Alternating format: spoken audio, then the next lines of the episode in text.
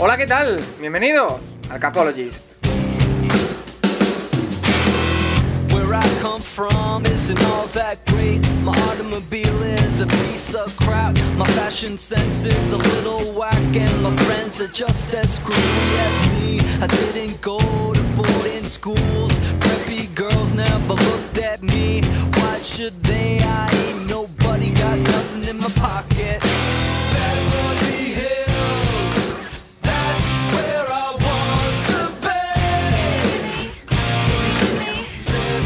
Bienvenidos de nuevo al Capologist. Esperamos, esperamos de verdad que sea la última vez sin uh, Paco Virués llevando los mandos, controlando el programa de arriba abajo.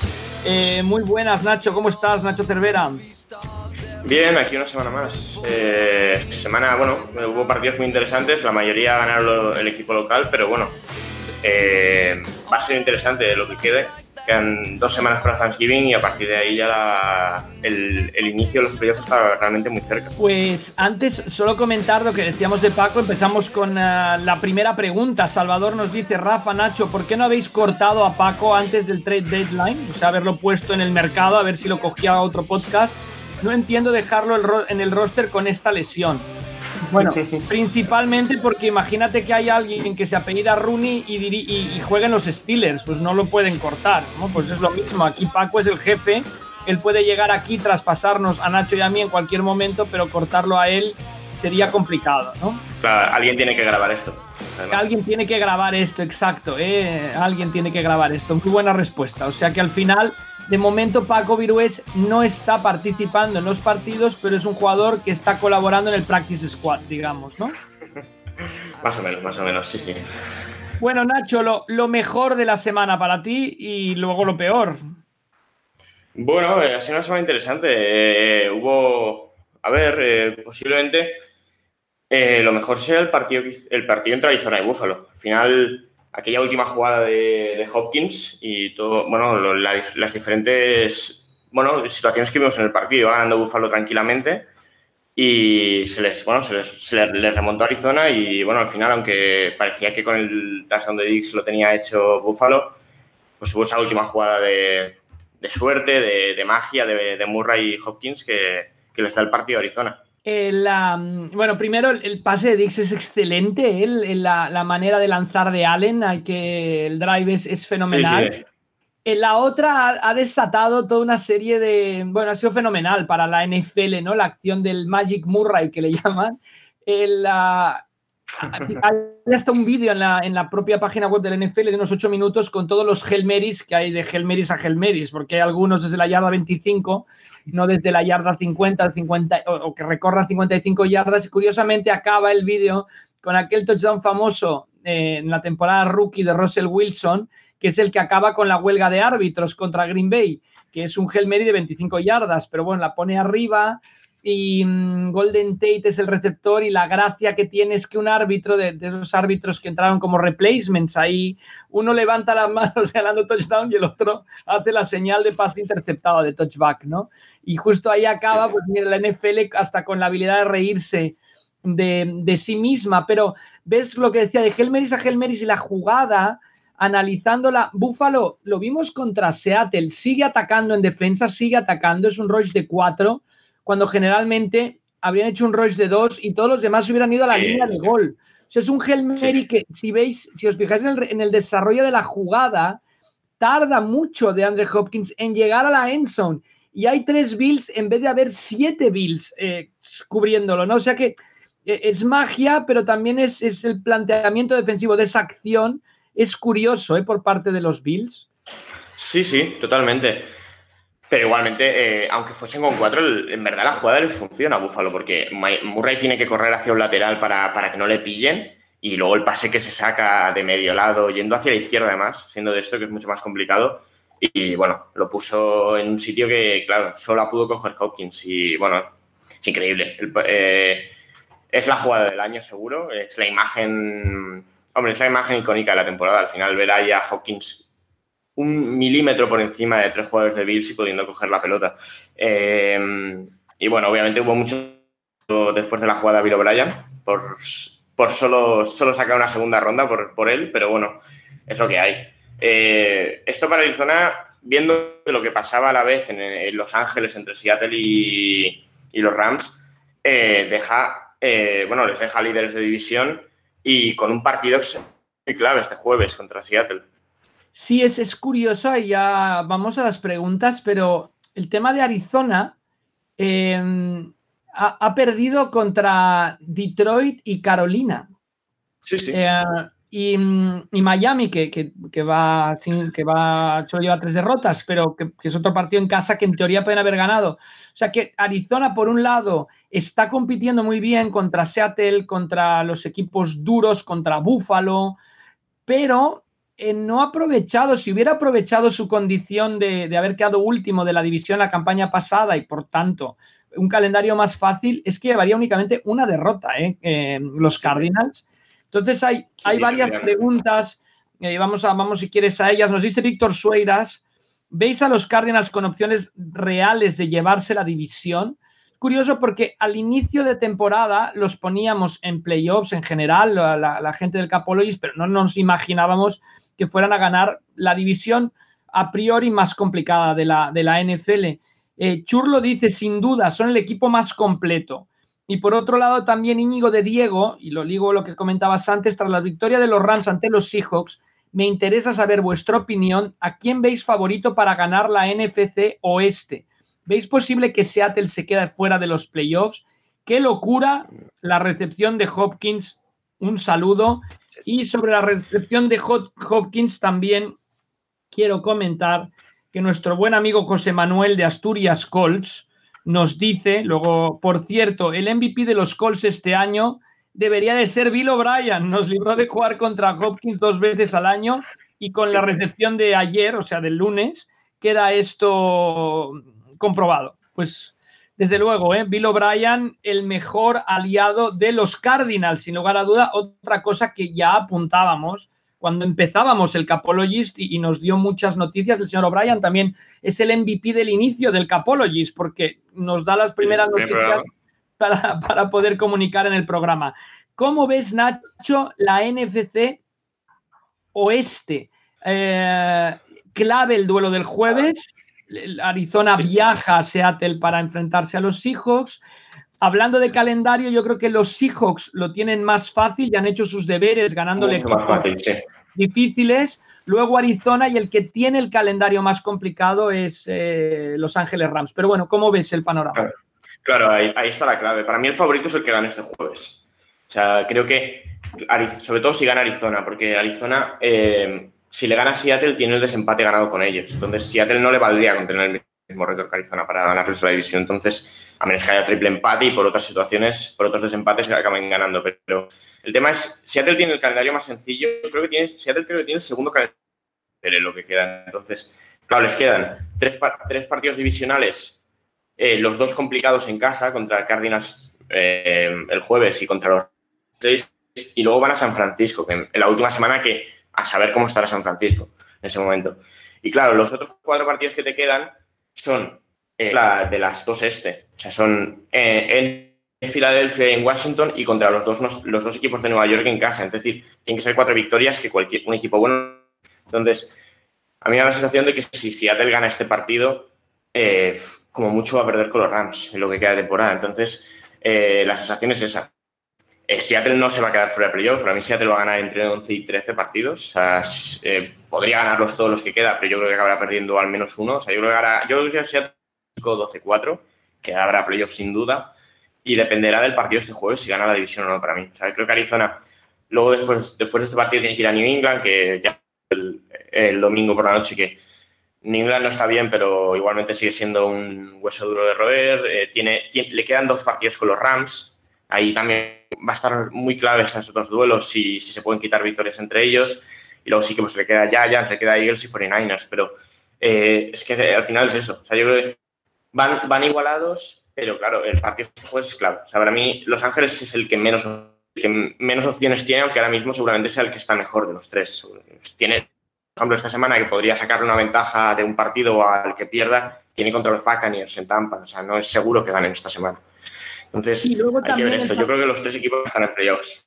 El panorama también es muy curioso porque en dos años se ha invertido, o sea, lo que, y, por eso está el tema de las semanas sobre la calculadora de la, de la conferencia americana, se ha invertido, o sea, ahora el, las plazas de Wildcard valen mucho menos en la nacional que en la americana.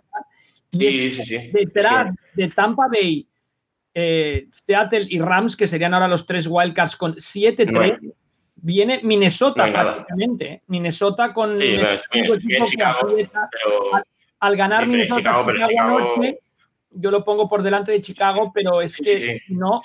Pero claro, claro. claro, Minnesota está a dos partidos de Seattle y los Rams. Habiendo perdido a mí, por ejemplo. Claro, claro, y yo creo que para mí están muy lejos Minnesota. Les queda. Es verdad que el calendario que le queda a Minnesota no es muy complicado, pero o sea, eh, como máximo llegan a esas 11 victorias que le he puesto como mínimo a Seattle. Entonces, eh, a mí se me hace muy complicado. O sea, creo que la Nacional realmente equipos muy claros en playoffs. Ya veremos si son en wildcard o ganando la división y el otro son los Eagles o los Giants. Entonces, eh, a, ver, a ver cómo se desarrolla lo que queda, pero y gana, luego lo hablaremos, sí que hay, hay hasta, que son seis equipos, ¿no? Empatados en 6-3 eh, y uno en 7-3. En la Nacional, ¿no? En la Nacional hay seis equipos en récord positivo y van a ser, yo creo que esos seis van a estar en playoffs. Bueno, pues eh, tocando temas, eh, no sé, vamos si quieres a lo peor y luego nos centramos en otras cosas. ¿Qué es para ti lo peor de, esta semana? Sí, a ver, lo peor. Eh, bueno, ha habido partidos, a mí puede ser el partido que hicieron los Eagles. Al final, Eagles se lo jugaba todo esta semana. Si ganaban el partido tenían la división prácticamente sentenciada, como ya dijimos en el piquen de la, de la semana pasada con Juan y la imagen fue muy mala. O sea, es verdad que en la segunda parte hacen un pequeño. Ahí en el. reaccionan un poquito, pero se quedó en eso, la reacción. Eh, a mí la sensación con Filadelfia, lo he tenido toda la temporada, es que salen a los partidos muy, muy mal. Y claro, contra los buenos equipos no te vale con ajustar al descanso y ya está. Entonces, eh, Giants hizo una muy buena primera parte, no se escapó mucho porque el ataque da para lo que da en Nueva York, pero esa defensa luego les aguantó en la segunda parte. Y aunque hicieran al touchdown aquel de Boston Scott larguísimo y tuviesen un par de drives muy buenos, Filadelfia es que no se puede salir tan mal. Y ya les ha pasado hasta en las primeras partes, o sea, contra Baltimore empezaron fatal y casi remontan, contra Steelers lo mismo, eh, es que contra los buenos equipos no te va a dar contra equipos contra los Giants la otra vez que venían estaban empezando a mejorar, ahí sí que te dio para remontar, pero esta vez no. Y ahora tienen, es verdad tienen un partido de ventaja, bueno, o sea, llevan tres y medio y los Giants tres victorias, pero tienen un partido menos jugado los Giants, eh, eh, un partido menos jugado los Eagles, entonces eh, hay, que, hay que ver cómo se desarrolla eso. Los Giants no tienen un calendario muy fácil tampoco, entonces hay que ver a los Eagles porque pueden acabar jugando playoffs, pero las sensaciones no son de equipo que vaya por plantar cara al que esté delante en esa wildcard. No, increíble esa división con uh, Filadelfia, por, gracias al empate va por delante a tener un partido menos que los Giants. Luego los Giants, que es curioso, ¿eh? si hubieran podido finiquitar aquel partido en Filadelfia, cuando el Tiden pierde aquel uh, pase que hubiera dado la victoria, estarían claramente en primera posición. Washington y Dallas. Y ojo que la NFC este únicamente sigue habiendo ganado solo dos partidos fuera de la división, aquel ah, encuentro loco entre Dallas y Atlanta que ganan los Cowboys, la victoria de Filadelfia sobre los 49ers, pero no solo eso, Nacho, sino que no han ganado a un solo equipo que tenga un porcentaje de victorias, el porcentaje de victorias, balance de victorias, derrotas de 500 o superior. O sea que todos los equipos dominadores eh, no han sufrido, pues bueno, sufrido algo, pero, pero han acabado ganando a, los equipos de esta división. Y ojo que el mismo Dallas tiene todavía opciones. Tenemos algunas preguntas de la NFC este. Eh, Calo07 nos dice, enhorabuena por el programa, os habéis convertido en mi programa de referencia. Muchas gracias. No sé por qué, pero soy fan de los Eagles. Por pues los Eagles hace poco ganaron la Super Bowl, o sea que los Eagles, mucha honra ser fan de los Eagles, por supuesto. ¿eh? Solo hay que ver la película de Vince Papale para amar a los Eagles. ¿Creéis que sería bueno un cambio de coreback?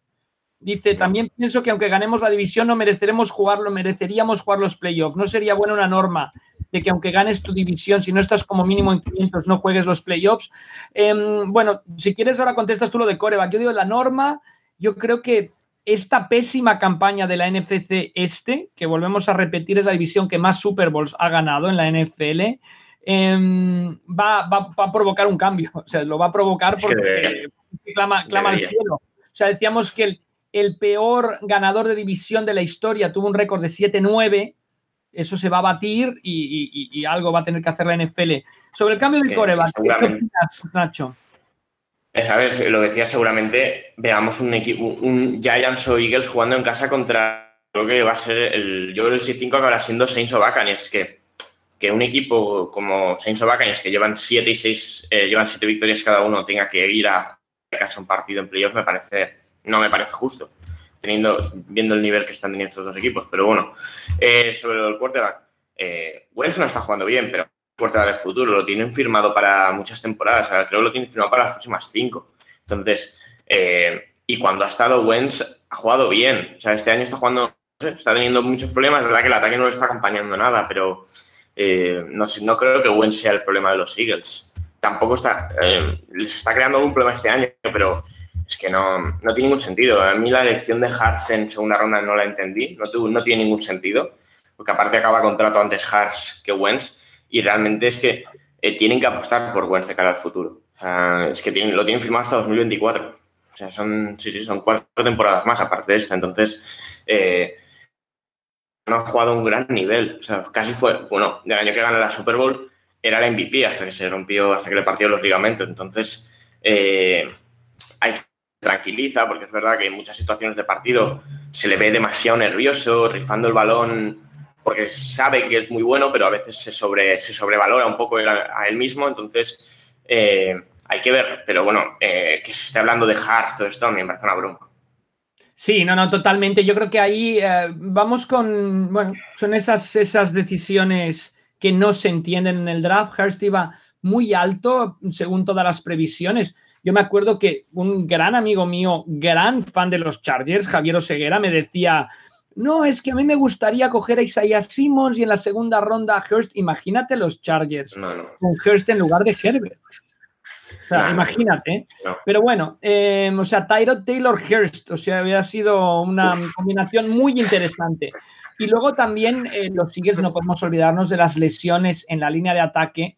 El bueno de Jordan Mailata se ha convertido en el segundo jugador titular en la NFL sin haber pasado por high school ni college, ¿eh? el australiano de origen samoano del programa ese tan fenomenal ah, de jugadores internacionales que desarrolló a Alistair Kirwood, el angelito mide 2,03 y pesa 157 kilos, o sea que obviamente el, ponerlo en predisposición de ir a, ir a la NFL bajo este programa fue genial, pero estar iniciando cinco partidos como tackle izquierdo titular en los Eagles te habla de, la plaga de lesiones que, ha afectado muchísimo el juego de Carson Wentz, sin lugar a dudas. No solo este año, sino en general, ¿no?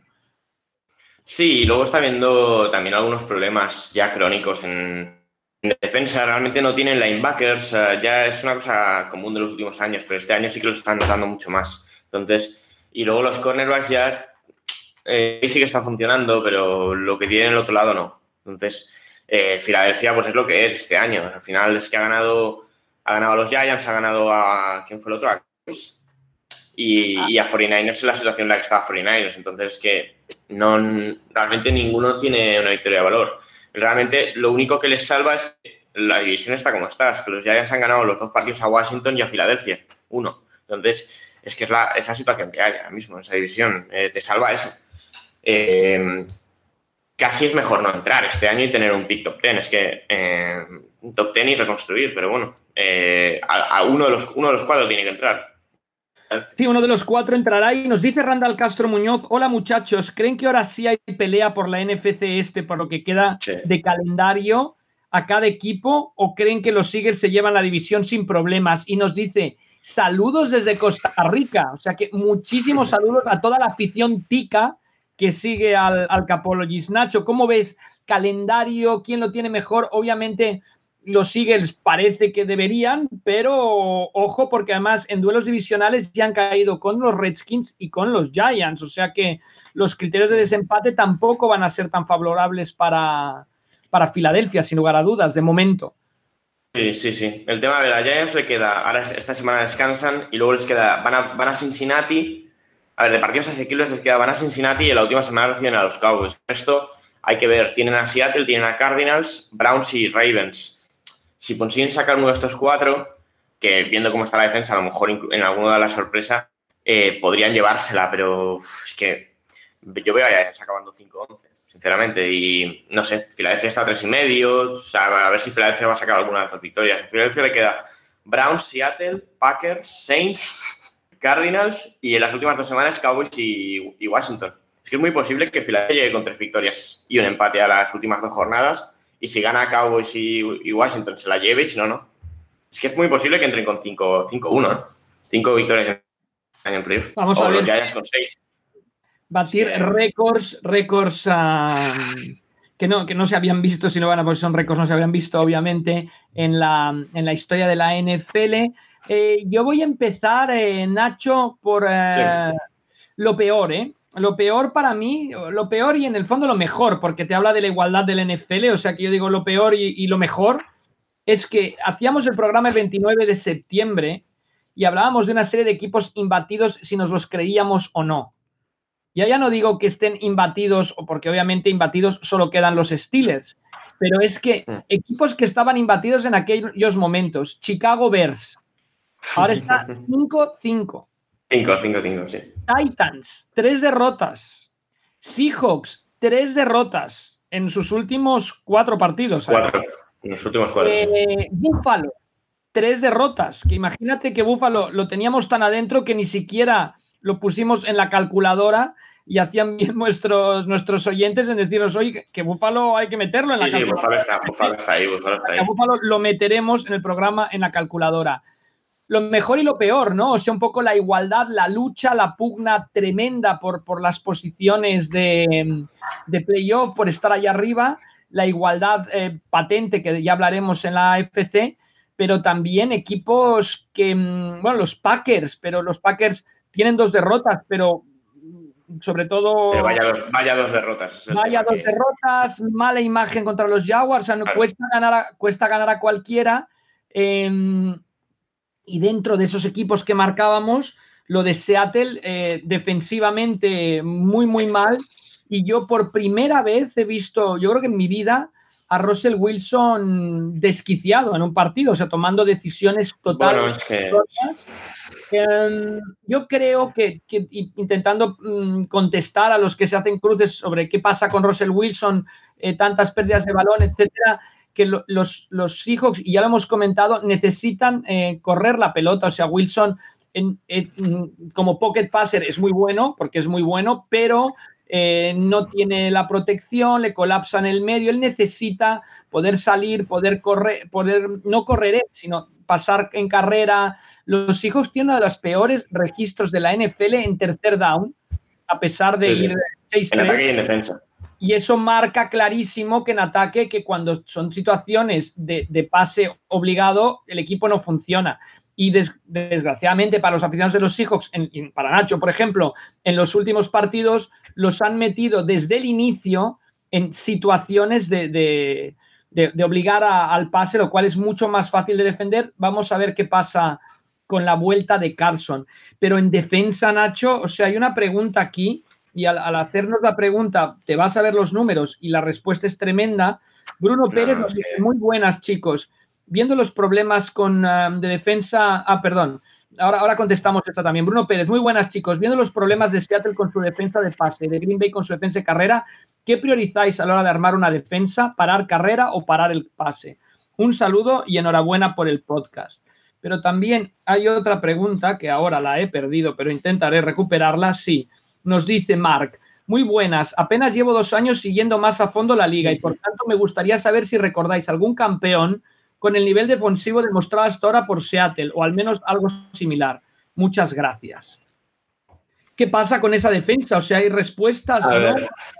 Quizá el problema era la, frustración de Pete Carroll en la rueda de prensa posterior al partido. No, a ver, es que eh, yo, lo, estuve pensando después del partido y es que a mí creo que hay los jugadores no están, no están al nivel, pero realmente por nombres sí que lo son. Eh, ahora mismo un problema evidente desde la banda. Eh, tienes, a ver, estás jugando en todas las jugadas obvias del pase del rival un blitz, de Adams o de Wright o de los dos, y el rival ya lo sabe esto. Entonces, eh, se vio muy claro, por ejemplo, con Bills en la screen aquella que sacan las 16 yardas, o esta semana con Goff, que Goff era, tenía clarísimo que en tercera doble venía Adams por, por fuera o Wright y se la sacaba rápido. Y lo que no puedes hacer es ir al blitz con algún jugador y que tus cornerbacks estén a 10 yardas de los receptores. El problema de Seattle ahora mismo, principal para mí, es que Carroll y Norton tienen cero confianza en sus cornerbacks. Esto hace que eh, antes del snap eh, todos estén a 7 yardas de sus receptores. tú ves la jugada y en un tercera y 8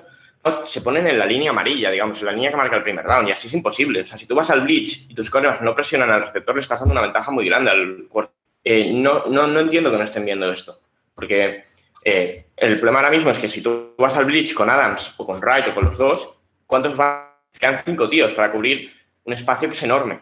Y, claro, si encima tus cornerbacks están muy tirados atrás ya de, inicio y van, van, siguen retrocediendo, que la tienen que cubrir Wagner y, Amadi o Wagner y Brooks, es enorme, es enorme y es imposible. Es imposible así. O sea, porque siempre puedes encontrar al running back corriendo por velocidad a Wagner o al linebacker y, o al safety también. Entonces, eh, a mí me da la sensación de Seattle que es esto, que si tienen cero confianza en los cornerbacks que están que el único cornerback en el que confían realmente es, Griffin, porque yo me vi algún, algún tape a principio de temporada de los primeros partidos y Griffin sí que en algún eh, jugaba cara a cara con el receptor, eh, la línea scrimmage, pero con Dunbar nunca lo han hecho la temporada. Dunbar siempre, si tú ves partidos, los primeros partidos de Dunbar, no ya digo el de Bills, que el de Bills estaba lesionado y dejaba 10 yardas en todas las jugadas, pero en los primeros partidos Dunbar nunca se colocaba a menos de 5 yardas del receptor. Y si no les presionas, y vas al blitz, el quarterback tiene la capacidad de sacarse rápido la pelota. Y es esto, para mí es esto. O sea, ahora mismo, para mí es más un error desde la banda que desde el campo, porque tú ves a los jugadores que están en el campo y más allá de los cornerbacks, el resto del equipo, el resto de la defensa es buena. O sea, tienes a Danlap, Danlap que hizo un muy buen partido con Buffalo y Bengals ha producido. Jason Reed es un buen juego. Eh, Punafort jugó bien contra los Rams, por ejemplo. Y luego la pareja de embaques que tienes, no, la, no sé, habrá dos o tres así en la liga. O sea, Wagner Wright y Adams, no está jugando bien. O sea, el otro día se lesiona el hombro la primer, el primer cuarto y sigue jugando con un brazo y el otro colgándole, pero eh, no está jugando bien Adams. Entonces, a mí me da la sensación de esto que eh, no puedes juntar Blitz con una cobertura tan soft coverage, que lo llaman. O sea, a mí es un error. tienes, que, tienes, que apretar, tienes que apretar. Claro, o sea, si vas al Blitz tienes que apretar al cornerback, para, eh, receiver, para, para no facilitarle el release, para no para que en vez de tardar un segundo y medio a llegar donde tiene que recibir el pase tarde dos y le des tiempo a, o al que hace el bleach o a otro de la línea a llegar al quarterback. Y no sé, me da la sensación, por ejemplo, esta semana que toca Murray, eh, ya vimos en el partido anterior a Murray no le tocaron porque jugaron a que Murray no saliera del pocket y Murray desde el pocket también te puede ganar. Y a mí me da la sensación que esta semana va a ser más de lo mismo, secundaria. O sea, eh, Griffin no parece que vaya a llegar, Dunbar tampoco. Eh, van a ser los mismos dos de esta semana y eh, yo tengo muchas dudas. a mí me parece que ahora mismo en lo que hemos hablado de Wilson es esto también, que tu defensa te está obligando a que cada drive sean puntos. Y, esto, y entre que no tienes juego de carrera, em, la situación es un poco la de contra los Packers en playoffs, en el ataque. Eh, no tienes juego de carrera, el equipo rival puede poner a los cuatro de la línea y un linebacker y el resto en cobertura. Eh, ganarle a seis tíos con cuatro wide receivers no es tan fácil. Y por eso le caen las intercepciones a Wilson. Eh, también eh, hay algunos fumbles que no. O sea, Buffalo, contra Buffalo tuvo dos. Eh, esta semana hubo un fumble ahí que estaba jugando el centro suplente y no se entendió bien con Wilson en un snap. y esta semana va a jugar el centro suplente. O sea, está, está, lesionado, tendrán que ir con el tercero, que no es un center. O sea, a mí la sensación de la, sobre todo la defensa, es eso, que están juntando ir agresivos delante con ir muy, muy eh, blandos detrás no puedes hacer esto. Dice, em, em, bueno, en contestando la pregunta de Mark, no hay, no hay una referencia histórica, por supuesto. la más cercana son los Packers del 2011, que acabaron la temporada regular 15-1, aunque cayeron en la primera ronda de playoff contra, que jugaron en playoff contra los Giants en el divisional, les metieron 37 puntos y acabaron perdiendo aquellos Packers promediaron 411 yardas totales cedidas y 299,8, o sea, 300 por juego aéreo. Los Seahawks en juego aéreo están cediendo 353 yardas de media por partido, lo cual daría para un récord. O sea, si juntaras todos los corebacks rivales de los Seahawks, marcarían, baterían el récord de yardas de paso en una temporada de la NFL. Y eso que todos no son élite, porque ya Red Goff eh, élite no es, desde luego. Y 448 mm, yardas totales en una defensa de carrera que por primera vez contra los Rams empezó a ceder, lo cual es lógico cuando no puedes detener el pase. Ezequiel Rodríguez nos dice, ¿creéis que Jamal Adams, en vez de mejorar la defensa de Seahawks, la tiene que mejorar la fuerza? Dice, actualmente no se ha adaptado y está perjudicando al resto. Ojo, que pienso que es clave para mejorar la defensa. Yo aquí mi opinión, y conozco muy poco, pero cuando Jamal Adams siempre se coloca como un outside linebacker, pues deja de ser un strong safety. O sea, lo importante es tenerlo, etcétera, ¿no? Si juega de strong de, outside linebacker, pierde un poco por lo menos su, factor sorpresa. Obviamente, su calidad es enorme y también aprovecho, Nacho, para plantear y dejamos ya a los Seahawks WW Copo 86 nos pide que recomendemos alguna radio online que transmita los partidos en castellano. Te la vamos a buscar porque seguro hay radios online de los diferentes equipos. Ya te la contestaremos por, em, por el Twitter. Dice, por otro lado, eh, tipo los programas deportivos que tenemos aquí, esto no se puede hacer porque por tema de derechos, o sea, por tema de derechos no puede haber carrusel de radio, porque hay una radio que paga para retransmitir los derechos de un equipo. Las otras radios únicamente pueden informar, pero no pueden hacer conexiones a nivel carrusel. El programa de Red Zone existe porque es de la NFL. Por otro lado, ¿qué os, eh, os ha parecido el duelo Ramsey contra, contra mm, Metcalf? ¿Es fallo Carroll que Metcalf no entrase en juego o una gran defensa de Ramsey? Gracias a todos. Y aquí, perdona Nacho, ahora te paso el micrófono. Añado la respuesta a la pregunta que nos hablaba de qué comparando la defensa de Packers y la defensa de Seahawks, yo creo que la clave la tienen los Rams. Los Rams no tienen muy buena defensa, pero tienen la pieza más importante en una defensa y la otra pieza más importante en una defensa. Y no sé a cuál le iría, ¿eh? Un defensive tackle como, como Aaron Donald es, fundamental. Para Jack Bignell, la clave era esa posición a defensa, ¿eh? Un defensive tackle dominador como Aaron Donald. Eh, para otros, la clave es eso, tener un cornerback como Patrick Peterson o Jalen Ramsey capaces de, anular a un receptor como Metcalf. Y es curioso, pero los hijos no tienen ninguna de esas dos piezas. Em, los hijos en su vida, o sea, siempre una gran defensa, tiene un gran cornerback capaz de anular al, mejor wide receiver rival y nos podemos ir al Legion of Boom o a los Broncos cuando ganan la Super Bowl, etcétera. Em, ¿Cómo ves, Nacho, tema Adams y tema el duelo Ramsey de, Metcalf? Para mí, más que problema de Metcalf, o sea, Ramsey muy bien en cobertura, pero también es que Wilson no tuvo tiempo para buscar a Metcalf como le hubiera mm, gustado. Bueno, Ramsey hizo un muy buen partido. Sí, está claro. desde luego, eh, sí, es verdad que la primera parte iba sin, sin, ningún target y la mayoría juega hasta con Ramsey. Luego es verdad que sí, la segunda parte mueven un poquito más a Metcalf y alguna saca, pero bueno, bastante poca cosa. Eh, el cornerback también jugó muy bien, el que, le, sacó la recepción final a Lockett, uno de los touchdowns que parecía era un muy buen pase de... Dos intercepciones. ¿Eh? Sí, exacto, es el que hace las intercepciones además. Eh, y no sé, eh, Ramsey consiguió bueno, sacar un poco el partido a, a, Metcalf y, se, y, se, convirtiera en un 10 contra 10 en el otro, en el otro lado del campo. Y bueno, eh, es una cosa que, bueno, Metcalf todavía le pasa. Patrick, Peterson también, le, también lo sacó hace un par de semanas. Y hay que ver, tiene que seguir mejorando, no deja de ser un jugador de segundo año. Pero bueno, eh, Ramsey es que es uno de los mejores corners de la liga. O sea, ahora mismo es el mejor pagado y con... pagaron dos primeras rondas por él y está jugando a ese nivel. Lo de Adams. Eh, a ver, a mí me da la sensación de que Adams no lo están sabiendo usar obviamente, lo que tú has dicho de la linebacker es verdad. A mí me da la sensación que eh, no, no puede ser que esté tan, tan, tan cerca de la caja siempre. O sea, tiene que estarlo, pero no puede ser que cada vez que esté por ahí vaya al blitz, ¿sabes? Es que ahora mismo me da la sensación de que cualquier quarterback sabe lo que va a hacer Adams en la jugada y le está dando una ventaja muy, muy, muy grande al, quarterback. Porque además, eh, me da la sensación de que Adams no está sabiendo vender muy bien los blitz. A mí, eh, hay muchas eh, hard counts del quarterback ahí, esos falsos eh, snaps que, que, nadie se mueve, que Adams sí que lo, sí que lo vende, que va a ir hacia adelante muy claramente y el quarterback ya lo sabe. Luego también el otro día es verdad que juega con un, jugó con un hombro y se le nota que en algunos placajes va con miedo a dar, se protege demasiado un lado del cuerpo y no, no placa bien.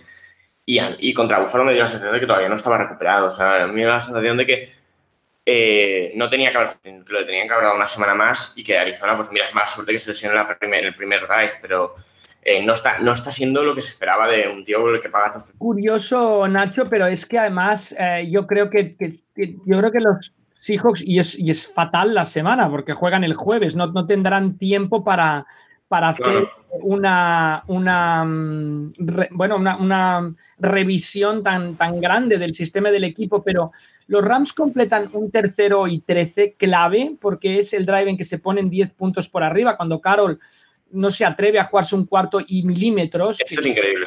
Jugar es increíble porque se podía poner por arriba con todo y lo mal que han ido las cosas si anotaba un touchdown en ese drive.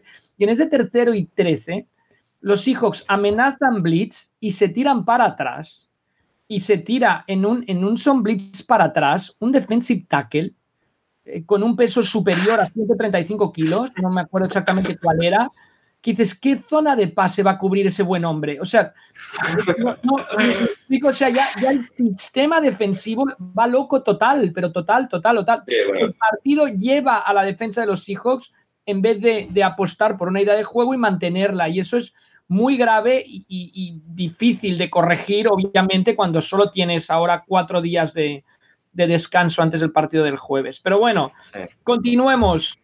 Em, noticia de súper alcance, la lesión de Drew Brees, sin lugar a dudas. Sí, cuidado con esto. también, ojo que fue, salió también lesionado del partido de anoche en la última acción. Vamos a ver qué ocurre ahí.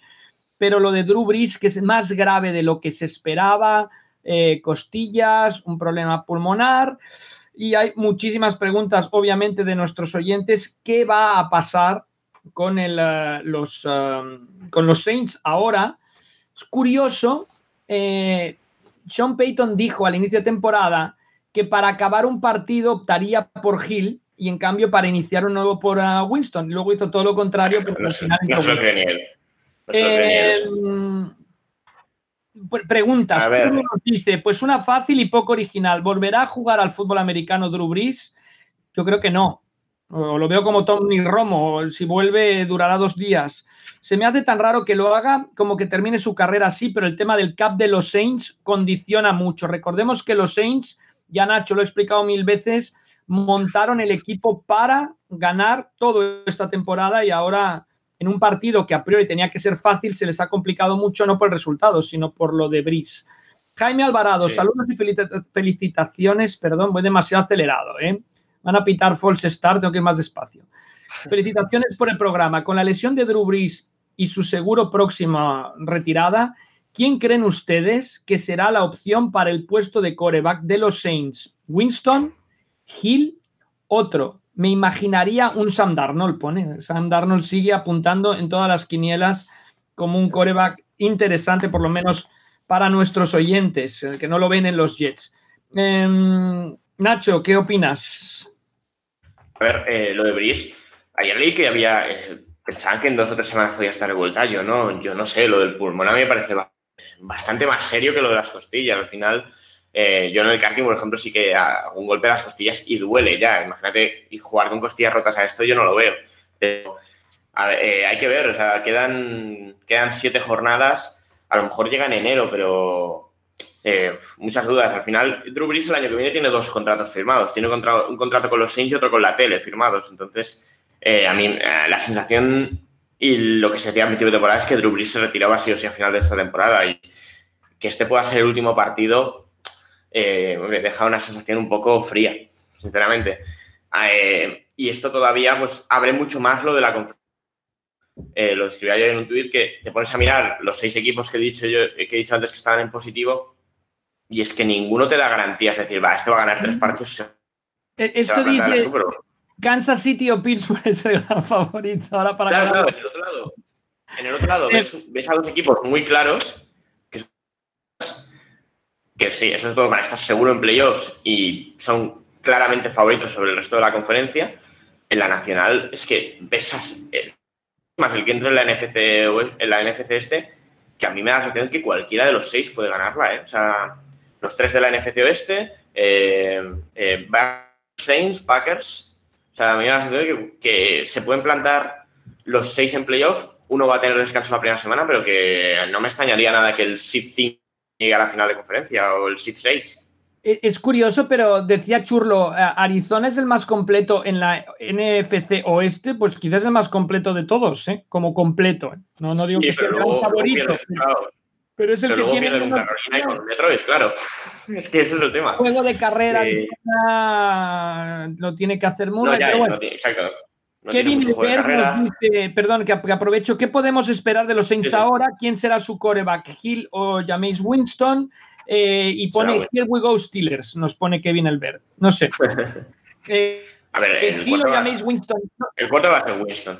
Es que Hill no es un quarterback. desde luego. Es que, que Hill no es quarterback. O sea, yo lo siento, pone quarterback porque tiene que poner algo en su posición, pero Hill no es quarterback. Y a mí, yo no entendí el Hill a principio de temporada. O sea, pagarle 10 millones a un jugador que no es ni quarterback, ni wide receiver, ni running back, ni tight ni no sé, ni nada. O sea, que en verdad es peor que el que sustituye en todas esas posiciones pareció, bueno, bastante, bastante cuestionable. Y más con los problemas de cap que tiene el año que viene. A mí me hace va a jugar Winston seguro de aquí a final de temporada. A veces digo, qué pena que, que, que, no hubiera cogido a alguien como Sean Payton a Tim porque lo ves así, o sea, lo ves un jugador sí, claro. que, que, te da muchísimas prestaciones y que eso, desde luego, que, que lo aprecia Sean Payton, pero no lo veo. O sea, yo creo que si lo pones de coreback de inicio, entonces pierde todas esas prestaciones. Eh. Claro, que como quarterback normal no es un buen jugador. No entonces, y... yo creo que, bueno, es que es, que es Winston, lo, lo, había dicho Sean Payton en inicio de temporada, quería con Winston de inicio de partido y con Hill, eh, si tenía que hacer algún arreglo, al final tuvo que hacer el arreglo sí, con Winston, sí. o sea que eso nos deja la pista clarísima, ¿no? Pero a ver, eh, no va a cambiar. O sea, si a falta de tres minutos va ganando de tres puntos, no va a sacar a, a Gil. Es que ni en broma. O sea, va a seguir.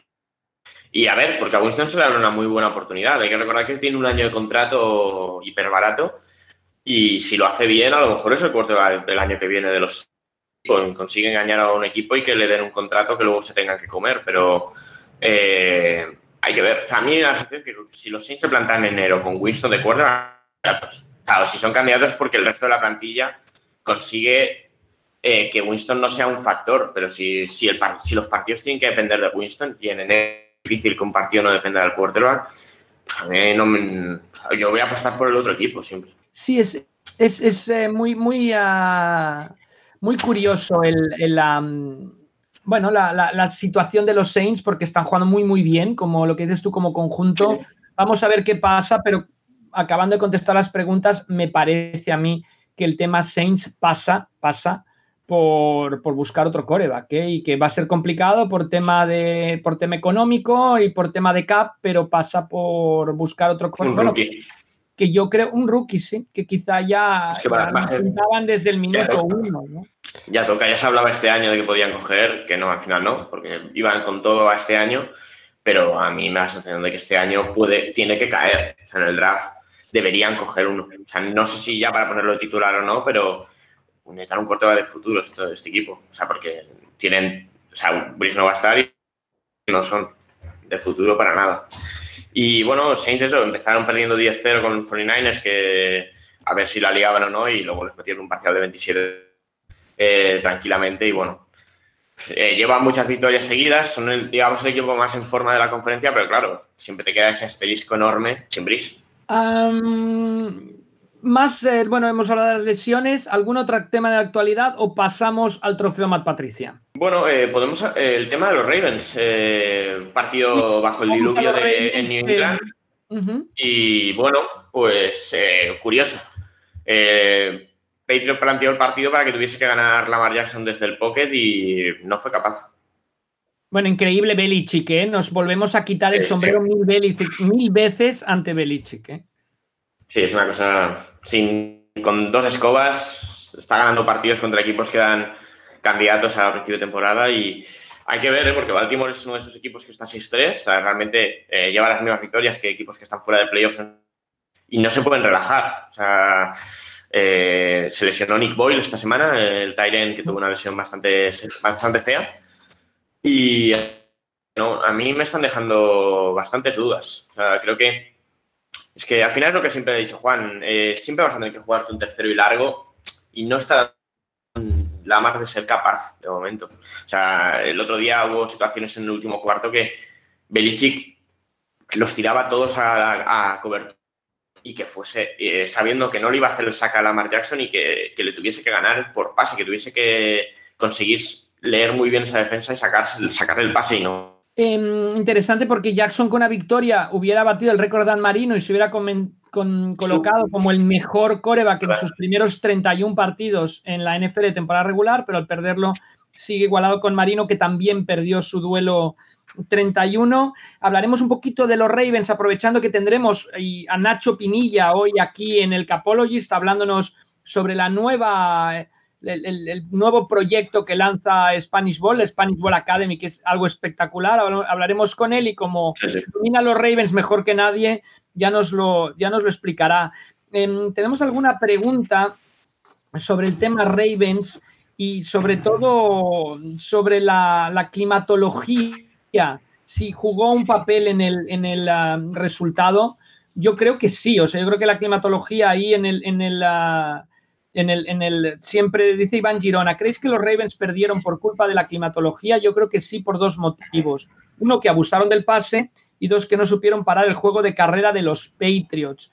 Em, ir ahí a jugar a, Foxboro en estos meses siempre es complicado y, y, Belichick juega muy bien con la climatología. De hecho, los Ravens no han ganado nunca a los Patriots en Foxboro en temporada regular. En playoffs sí.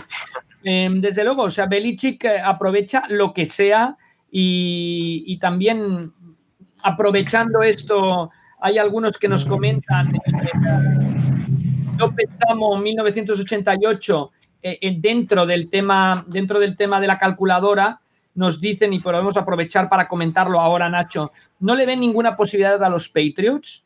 Javier Crondi, ¿te descartáis a los Patriots ya? Porque no entran en la calculadora del Capologist en la AFC para los playoffs. Pronto me parece, los Patriots llevan cinco derrotas, dos más que los demás que pugnan.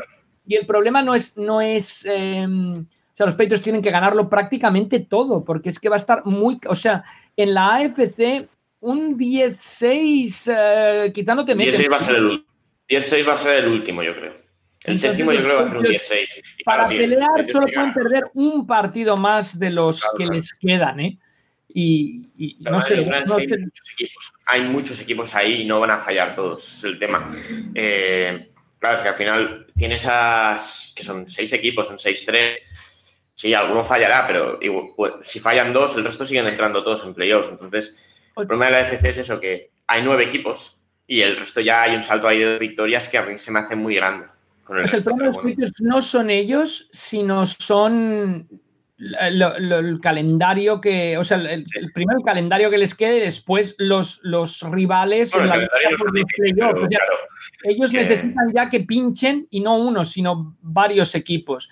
y aquí es cuando están pesando las derrotas, Nacho, contra San Francisco y Denver en casa. Contra Denver, sí, sí, sí, totalmente. Porque si no estarían ahí con tres derrotas. ahora los... Perder con Seattle, perder con Chips y perder con Bills son asumibles y en Buffalo. Pero claro, esas dos son las que te matan. Reciben Arizona en la jornada 12. Ah, los, tienen, cuatro, tienen cuatro partidos muy complicados, que son, reciben Arizona, van a, van a Los Ángeles Rams, van a Miami y reciben a Buffalo que van a ganar tres como mínimo para poder eh, optar a. Los otros, tres, eh, los otros tres, bueno, Texans deberían ganar, Jets deberían ganar y Chargers, no sé. Es que un partido y luego que el Panther te la líe que no sabe coger una pelota. Y bueno, luego eh, hay que hablar también de Miami, pero, pero bueno, si alguien quiere hacer el equipo imperfecto, que coja a Dan Gates, el head coach, y a Ken Norton y el, el, entrenador de special teams de los Chargers, ¿eh? para, para, ser sus asistentes, porque si no, es que es, una cosa. Y cada partido les pasa lo mismo, y ahí sigue, ahí siguen. Tres años seguidos con el peor equipo de special teams de la liga, y ahí siguen. hablando de entrenadores controvertidos, em, trofeo más Patricia. Bueno, eh, se habló mucho el domingo de esto, eh, viendo una remontada que no se acabó pero bueno, es que el resto de partidos realmente no ha habido una remontada como tal, ¿no, Rafa? O sea, vimos equipos. me parece que no. No, no. O sea, bueno, vimos a, vimos a Free, pero sacaron el partido. Eh, Giants pareció un momento que podía incluso perderlo, pero lo solventaron sin problemas. Se podría hablar de Buffalo, que iba ganando de 14, pero bueno, yo creo que hicieron, hicieron méritos para ganar el partido. O sea, realmente en el que 95% de las situaciones hubiesen ganado el partido antes del Helmeri. Y bueno, eh, el gran ganador del premio Matt Patricia esta semana, pues es el propio Matt Patricia. ya le tocaba, ¿eh? ¡Qué barbaridad! Yo doy gracias de no ser aficionado de Detroit, ¿eh? Porque es que hubiera sufrido. Es que es increíble. Es que fue tremendo, porque tienes dominados a los Redskins, que además la fuerza de los Redskins es la defensa y ya la has domado porque ya estás 21 puntos por delante. Está el pobre Alex Smith de Coreba, que, por lo menos sabes que no va a hacer las carreras que hacía cuando jugaba con San Francisco en los playoffs. y aún así. va cojo por el campo, Alex Smith. Te pones en una situación gravísima y el play calling de los Lions. bueno, el honor, honor y gloria a Matt, a Matt Patricia. O sea, ya sé que él no es el coordinador atacante, pero último drive. Bueno, pero ¿sabes quién es el coordinador? bien con el balón. de ataque, ¿no? Primero y. Ataque, ¿no? ¿Quién? ¿Eh? ¿Quién? ¿Quién? El de, el de los hijos de la, ah. Super Bowl con los Patriots. es que pues son, un par de genios en, en, decisiones de último minuto. Primero y diez. Eh, no, es que... Dos pases, además, dos pases con dropback largo de Stafford, que dices es un dropback corto, pum, completas le regalan más de un minuto a, Washington, o bueno, le, permiten mantener sus tiempos muertos para intentar el último field goal, pero la falta tonta de, Chase Young, que ojo, eh, la defensa de los Redskins, la línea vuelve a ser cazacabezas, falta de inexperto, permite a Matt Prater meter un gol de campo desde el centro de Detroit y, ganar el partido. Sí, sí, es increíble, ¿eh? porque aparte, Alex Smith en la primera parte... Eh dio bastante pena verle. Y en la segunda parte, es que batió el récord de pases, de pases lanzados, pases completados y de yardas en su carrera. En su primera, en su primera titularidad desde que se partió la pierna. Eh, no sé, o sea, cuando, cuando en algún pique me he dicho que van, van con el récord que van a pesar de su entrenador, es que es totalmente verdad. Es un entrenador que, se, que si los Lions estarían peleando por los playoffs este año estarían segundos de división y van últimos ahora mismo, con el mismo récord que Minnesota que empezó fatal. Es que estaban 4-5, con otro entrenador podrían ir 6, sí, sí, podrían ir 6-3 o, 5-4 al menos. Es una cosa increíble. Con todo y que luego tienen que agradecer acabar ganando a Atlanta, acabar ganando a Washington, claro, que ahora acabó ganando. ¿eh? Sí, pero bueno, es que vas ganando. ¿Cuánto iban? 24-3 iban, ¿no? Sí, o 27-3. De 21 24-3 ganaban. 24-3. Es que es... Contra, contra el equipo que probablemente tiene la situación de coreback más em, frágil, por así decirlo, de toda la NFL. Con los Jaguars, con los Jaguars sí. frágil. Luton, sí, sí. frágil sí. Pero bueno. pues eh, vamos con las preguntas, si te parece. Eh, son preguntas que entraron hasta mm, las nueve y media, vamos a decir, de la mañana del martes. Las demás las tendremos para el siguiente programa.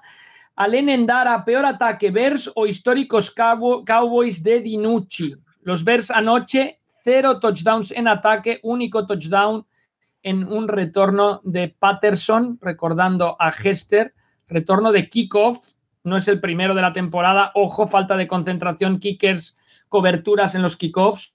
Em, ¿Cuál es el peor ataque? Yo me gustan más los Cowboys con Gilbert. ¿eh? Sí, pero bueno, eh, hay que ver lo de los Cowboys porque ya han dicho que esta semana vuelve a entrenar Andy Dalton y yo creo que va a jugar Andy Dalton esta semana. ¿eh? O sea, me parece jugar Andy Dalton por reputación, por salario, porque Gilbert ha hecho un partido bueno. Así Dalton vuelve a cagarla, pues sí que entrará Gilbert otra vez, pero, pero sí, no sé, yo creo que, a ver, exactamente, porque sí que fue un partido Salió contra, los, contra Washington en aquella paliza, pero ¿qué jugó el siguiente partido, ¿no? Dinucci fue contra los Eh, no sé, es que realmente eh, Dinucci es un jugador que no está preparado para jugar en la NFL. Fue una séptima ronda que no lo conocía nadie en el draft.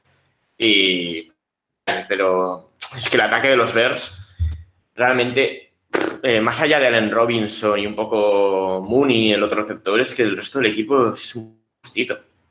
Lo grave del ataque de los Bears, además, es que el head coach de los Bears estaba considerado una de las mentes privilegiadas ofensivas de la NFL.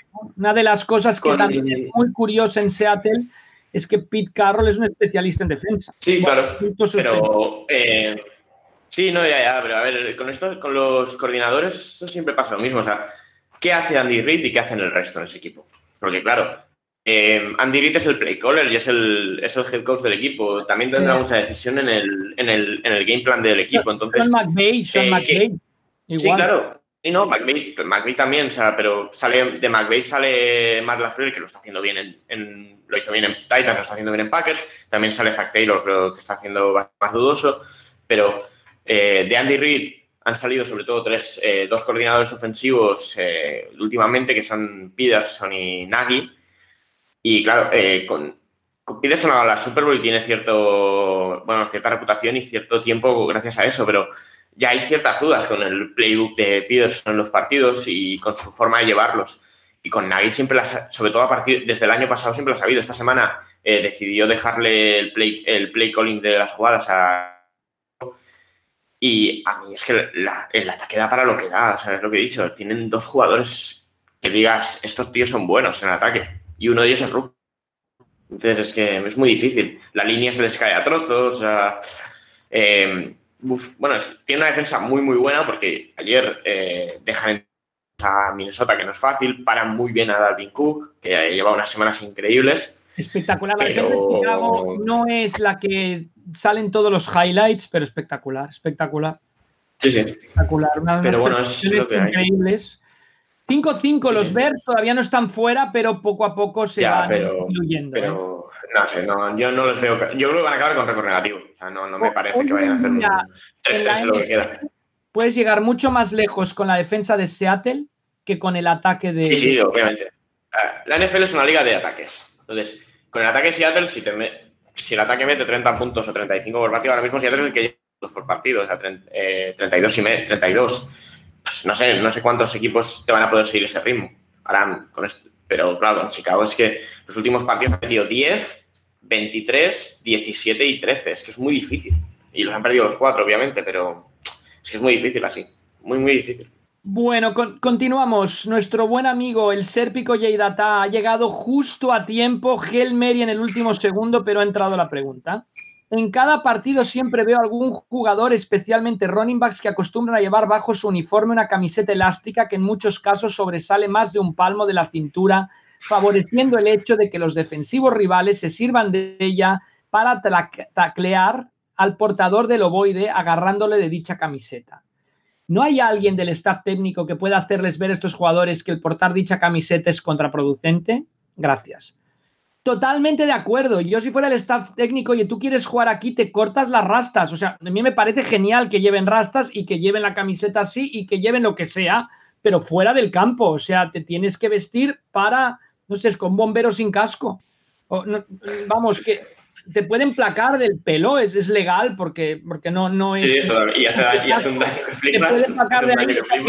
es ridículo y para mí una falta total. O sea, si, si se levantara de la tumba Lombardi, vamos, arrasaba con todos los que no van bien vestidos para jugar a fútbol americano, porque es muy importante, porque le estás dando una ventaja al rival. Sí, pero por ejemplo ves a Derrick Henry, que se la, la rasta que lleva se la recoge y le queda ahí como una cosa rarísima.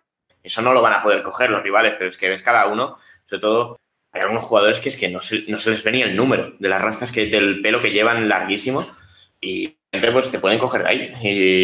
Y, lo de la camiseta igual. Eh, es muy curioso. no sé, un deporte que está tan, tan, tan pensado al, al milímetro que luego te dejes estas cosas, pero bueno. Sí, estás viendo film, analizando game plan, scripts y luego te placan de la camiseta esta. O sea, es que no tiene ningún sentido. Está totalmente de acuerdo con David.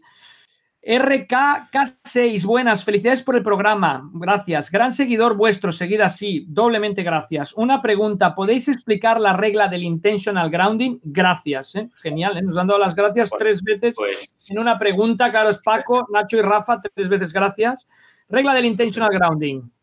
Pues, eh, a ver, es el quarterback dentro del pocket, que significa entre la línea, la proyección de los dos tackles hacia atrás, no puede lanzar la pelota a un lugar en el que no haya un receptor elegible de su equipo. Si sale de ahí, sí, es decir, si el quarterback recoge el snap y va hacia la derecha o hacia la izquierda, sí que puede lanzarla donde quiera, siempre y cuando pase la línea de scrimmage, pero eh, mientras esté en el pocket, no, tiene que, tiene que mandar de un receptor de su equipo, que no tiene por qué ser un pase atrapable, o sea, puede mandarla eh, dos metros por encima del receptor, pero si, si hay un receptor cerca, vale. Una jugada curiosa en el partido de, de los Browns, que Mayfield sale claramente del pocket y le piquetaron el intentional grounding. Porque la pelota, eh, había muchos... Mm, llega no la, línea de scrimmage. sí, estaba ahí al límite, al límite, pero bueno, jugada eh, muy dudosa. en un partido que no, no le verlo, la verdad. Una cosa importante sobre esto es que se ha puesto muy, muy estricta la regla. ¿eh? A Tom Brady le pitan una en una Super Bowl contra los Giants, tremenda. Antes grounding era tirarla al suelo. Ahora no, ahora es lo que dice Nacho. O sea, tienes que haber un receptor en la zona y que el pase esté claro que iba hacia ese receptor. También le pitan una Wilson porque tira una muy por encima del receptor y está claro que el pase no iba al receptor. Y para el pocket, eh, lo marcan generalmente la prolongación de los hash marks, también sirve un poco como referencia del. En principio son los tackles, pero siempre cogen ahí los hash marks y tiran para adelante. Es verdad que es una jugada que funciona porque los árbitros luego se ponen ahí a hablar tal y de repente uno tira el pañuelo y todo el mundo se enfada, pero bueno. y la falta es simple, es como un sack, o sea, es decir, eh, como evitas el sack, pues es un sack, o sea, desde el punto donde has lanzado el balón, ahí se coloca la pelota y pierdes, es de las faltas que implican pérdida de down. Generalmente cuando falta se repite el down, aquí no, aquí implica pérdida de down para el ataque. Ose Vigo pregunta sobre college eh, para Juan Jiménez y para el resto, si los habéis visto, algún coreback de los del grupo de cinco que le guste de Nevada, Coastal Carolina, Kent State, Trey Lance, todos le ponen en primera ronda. Solo tiene un año jugando, poco tape, no sería muy arriesgado apostar por él. Muchas bajas si rendimiento tras un año bueno, ¿no? Hay muchos ejemplos, ¿no? Em, por ejemplo, el ejemplo de Husky. Eh, os digo, hoy no tendremos a Juan Jiménez.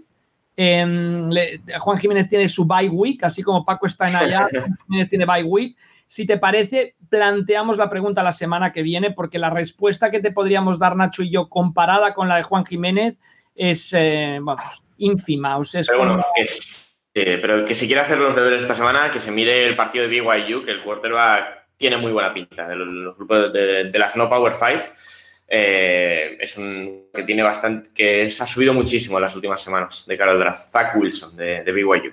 Eh, hablaremos al final del programa un poco de college, no, no a fondo, pero sí que mm, comentaremos algunos de los resultados importantes y hablaremos del partidazo que hay en la Big Ten para, para esta semana. Eh, continuamos. El borrico de Fray Perico. ¿No merecería la pena que los Ponters entrenasen un mínimo cómo taclear? Me, imagino que. Al de los Packers. Sí, por supuesto, por supuesto que Johnny Hecker lo placa sí o sí. O sea, sí o sí lo Sí, no, no, Hecker seguro. Pero bueno, es curiosa el retorno ese de. El retorno para atrás, aunque hizo Cole eh, con los Jaguars, que rompe total, le rompió, le rompió la cadera al, al Panther de los Packers, que yo creo que se arrepintió bastante en el último segundo de decir, voy a aplacarlo no, no, mejor que no, porque es que se pueden quedar ahí. Y bueno, es lo que hay. Eh, es que pesan mucho menos eh, que el resto de jugadores. Al final, la, mayoría de situaciones los asfaltarían seguro. Em, teníamos un punter en los Dragons en 1991, que era una bestia altísimo, Louis Aguiar, que em, además se casó el mismo día que me casé yo y, y el mismo año, además. Em, que que era, era una. Luego jugó en los, en los Jets, en los Chiefs, y era una bestia. Él iba, iba tan a saco a placar que en un partido le pitaron una falta personal por golpear al retorno fuera del campo. Y lo tenía que tranquilizar, decir, oye, tranquilo, Luis, que, tú tienes que cubrir un, carril, no tienes que ir a, golpear al, al, que retorna. Y él decía, el respeto, un chutador, Kicker o Ponter, se lo gana haciendo un buen pont que deje al rival en la, dentro de sus últimas 20 yardas, metiendo un goal o golpeando a un rival. Entonces, pues no sé si esto responde la, la pregunta del borrico de Fray Perico. Eh, Sergio García Cestero, ¿qué sucede en los descansos, en los vestuarios, vídeos, charlas, duchas, masajes? ¿Qué nos podéis contar de las rutinas de un equipo NFL en el descanso?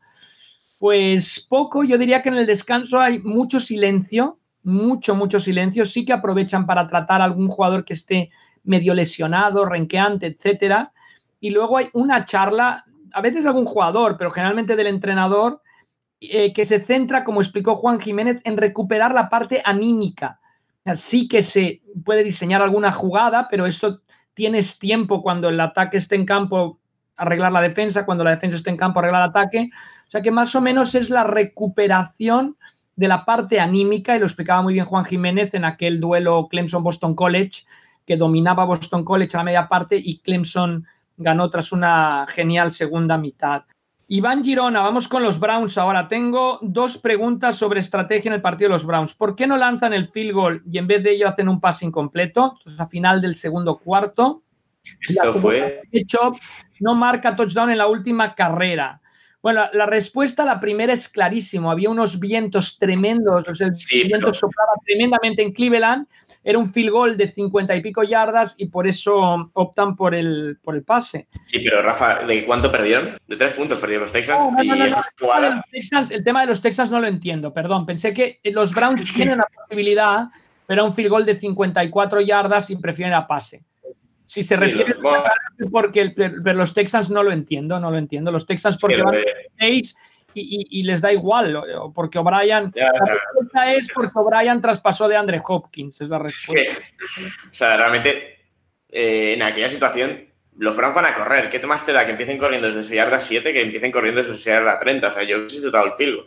Y es verdad que, vale, hay la jugada hecha para el final, que hubiesen ganado los, los Browns igual, si hubiese hecho falta, pero eh, no sé, o sea, yo no entendí ese, field, ese fake punt, pero bueno, bueno, fake field goal punt, porque es que y, luego lo echa porque no. Y luego lo echa porque no Ridículo, ridículo. Estoy de acuerdo, además con nada que perder. Sí, sí, perdón, ¿eh? porque pensé que se refería Iván a otra jugada. Cho, ¿por qué no más? Bueno, porque eh, realmente sí. Fantástica. Sí, bueno, yo lo, tengo, yo lo tengo en dos. Una he ganado, la otra no, pero bueno, tampoco hubiese ganado si hubiese hecho el, el tazo. Eh, no lo hace porque si se. Es verdad, se equivoca, se queda en el campo, eh, le tienen que placar y se acaba el partido en ese momento, pero él se sale por la banda y se arrodillan, pero eh, se sale del campo porque en ese momento, pues si se arrodillan ha ganado el partido. En cambio, si anota el touchdown, es verdad que se iban ganando de 10, que lo tenían prácticamente hecho, pero en una mini, mini, mini, mínima posibilidad que hubiese, les hubiese dado el Patricia esta semana, eh, cabe la posibilidad de que Texas te haga el touchdown, te recupere el onside kick y, te, al menos te haga el field para llevarte a la prórroga, que, no, que es imposible. Pero bueno, eh, existe un mini posibilidad, en cambio en el otro es un 100% de victoria. Mira, en 46 años iban viendo fútbol americano.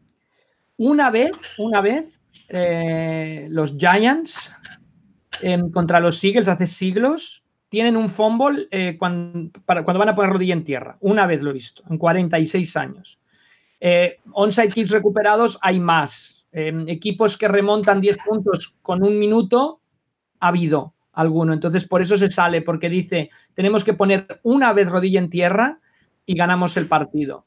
Y es, es curioso porque viendo un partido de high school hace dos semanas, se escapa un chico igual que Chop y en lugar de salirse del campo anota el touchdown, obviamente. Em, bueno, el otro equipo recibe el kickoff, lo retorna largo, anota touchdown, chuta corto, al final recupera el equipo que había anotado el touchdown y gana, pero bueno, me acordé de, me acordé de la acción, no es high school, obviamente, pero así garantiza la victoria de, su equipo y por eso lo hace. Y, bueno, y para, como decían todos los comentarios de Estados Unidos, para rabia de los que lo tenían en la Liga Fantástica, que les robó, entre comillas, seis puntos, ¿no? Seis puntos, sí. 6,1. Exacto. Sí, sí. de Kaiser nos dice, me sigue preocupando Mayfield sobre dependencia de Chop, pero vi algo positivo. Mayfield no arriesgó pases absurdos, quizá por el clima. Me preocupa y mucho. Opiniones. A ver, eh, es lo que hemos dicho. Eh, estaba. En la situación era prácticamente imposible. El partido se retrasó media hora porque había una tormenta eléctrica en la zona y había un montón de viento, diluviaba. eh, era un partido para correr, correr y correr. O sea, que, pas, que Mayfield diese los menos pases posible y eso al menos lo hicieron.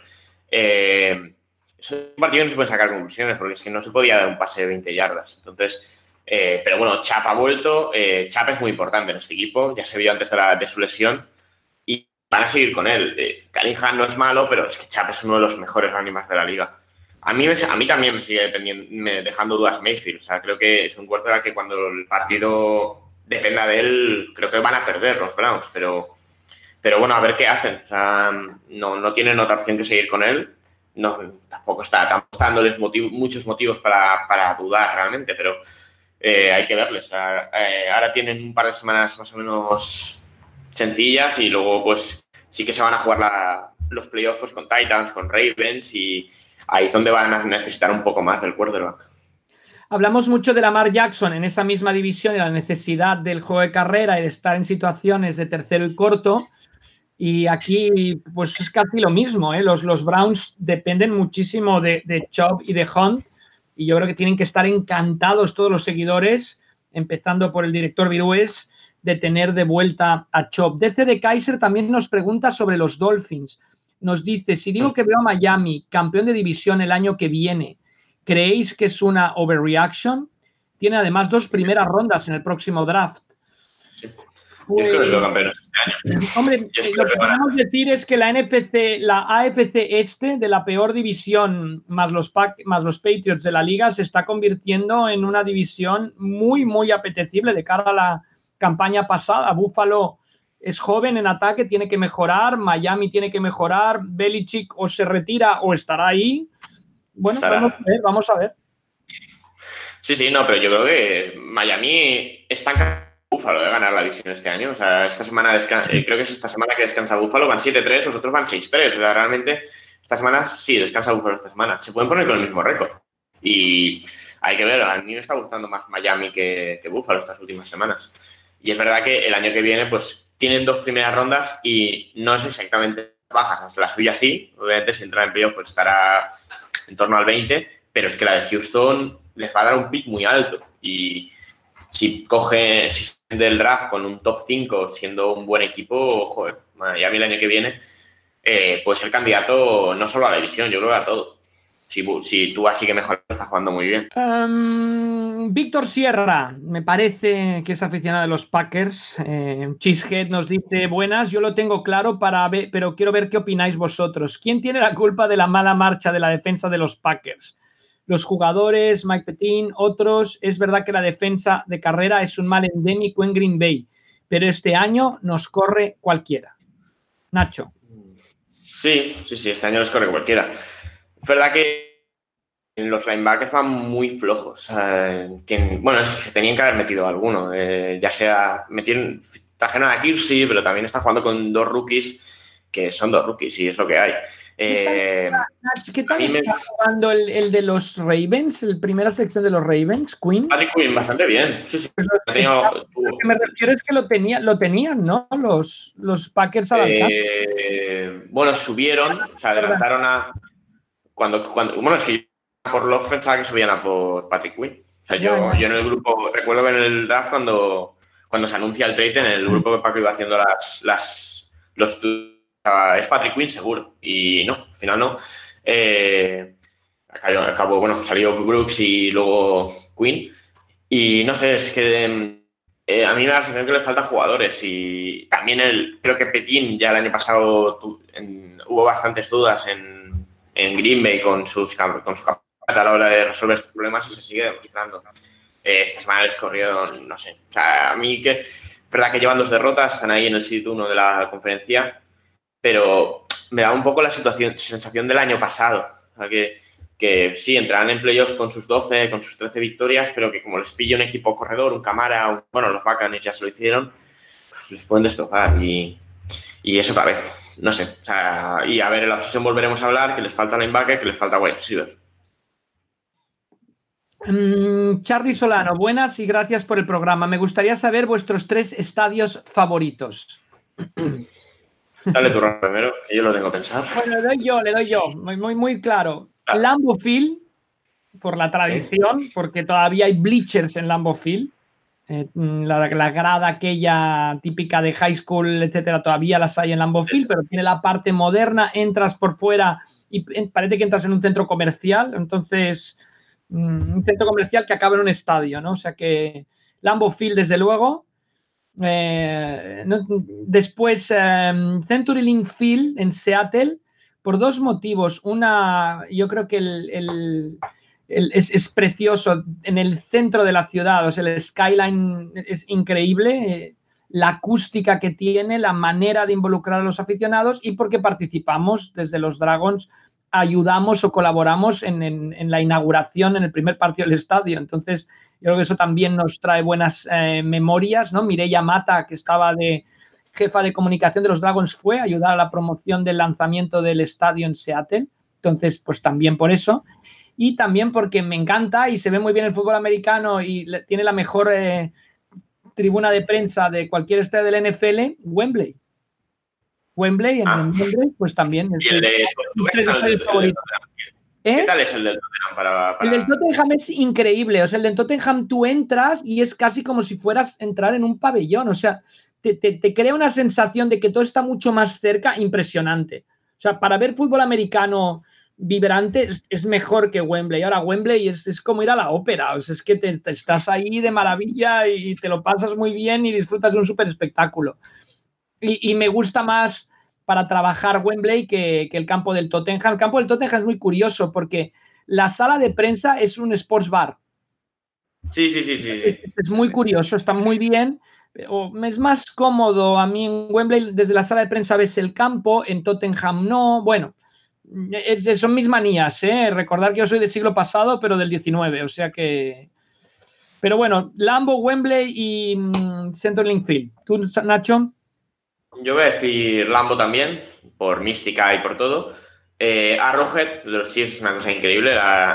porque aparte el de Seattle hace un montón de ruido, pero ves que arquitectónicamente más o menos puede entenderse el porqué, todo muy cerrado ahí pero el de Arrowhead es completamente abierto y consiguen, mm, bueno, yo creo que tienen el récord incluso, se lo batieron a Seattle, el récord de decibeles en un partido. Y bueno, eh, aparte pues con los, marcadores ahí que son como redondeados y tal, a mí me gusta mucho. Y eh, esta semana que lo he podido ver mucho más viendo el partido de Seattle, el estadio, el estadio que se han hecho en Los Ángeles ha costado una pasta, casi 5.000 dólares, 5.000 millones, pero espectacular. Bueno, es el estadio de la NFL, por así decirlo. Hasta las oficinas de la NFL en Los Ángeles están ahí. Entonces, se dedican a. Sí, sí, sí. Sí, audiovisual. Eh, es verdad que es lo que, por ejemplo, lo que le costaron, le costó el estadio a los Cowboys, que fue 1.500 o algo así, ¿no? En torno a 1.500 millones y está costado tres veces más. Pero bueno, eh, los aficionados de los, por ejemplo, de los del Arsenal, que también está, el propietario es el de dónde se pueden quejar si su, presidente no tiene dinero para pagar, para pagar jugadores.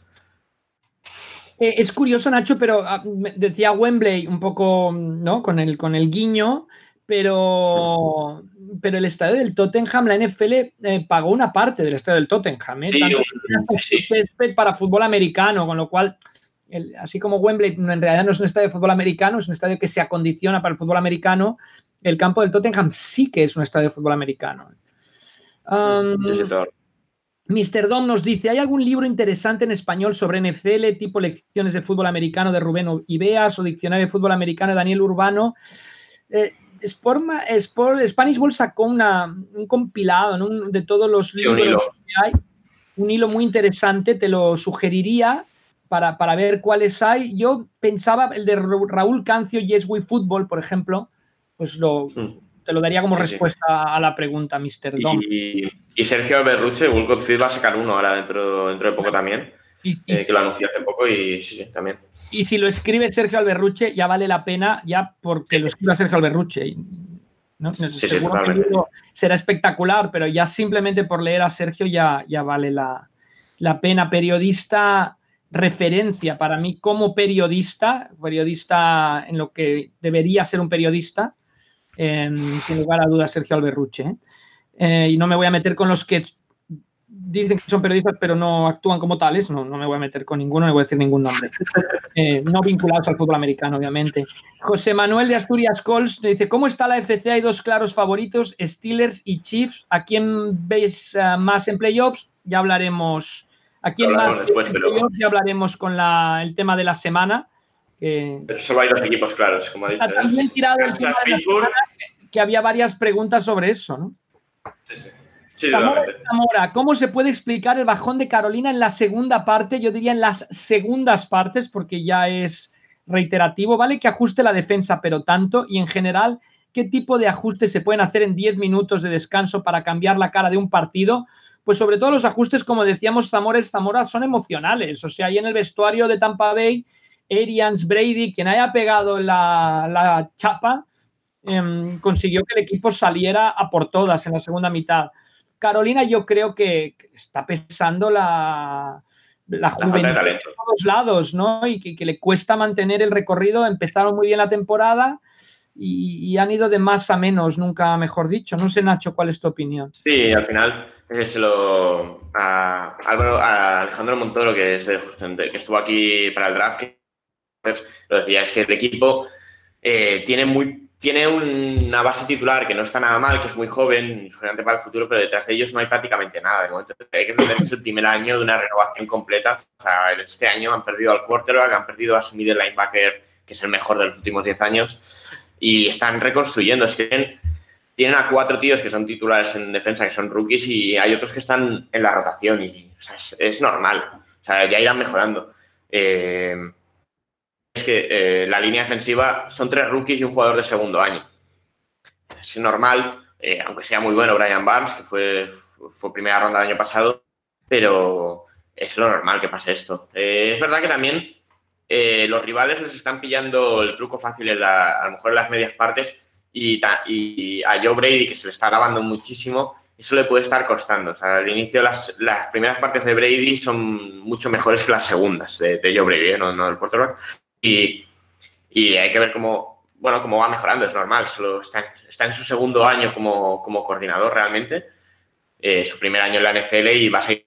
Eh, es verdad que tal vez sí que sea demasiado pronto para darle un puesto de head coach, pero bueno, ya veremos. Eh, tiene que pesar la, baja de McCaffrey, tiene que pesar. sí, sí, sí. el partido anterior y tal, pero, pero tiene que pesar. Yo, McCaffrey les, les, convierte mucho, mucho más plano como equipo al final. Carolina ha dado tan buenas sensaciones que espero que acaben bien la temporada, que no nos acabemos quedando con un uh, gusto agridulce. Fan FH34 Mariners. Tenemos 70.000 preguntas, pero vamos a continuar con todas, aunque el programa dure cuatro años, pero es igual, lo podéis escuchar por partes. Fan FH34 Mariners. ¿Quedan invictos? Sí, los Steelers. Un aplauso para Fan FH34 Mariners. Gran victoria esta semana si los hay, los ya están. Es bueno el 10 de los Cardinals, el 81 y el 87 de los Buccaneers, ¿verdad? Sí, sí, sí, desde luego, desde luego. Llevan más repeticiones entre los tres que, no sé. Que Antonio Brown lo volvió a liar. Hay que ver eso, ¿eh?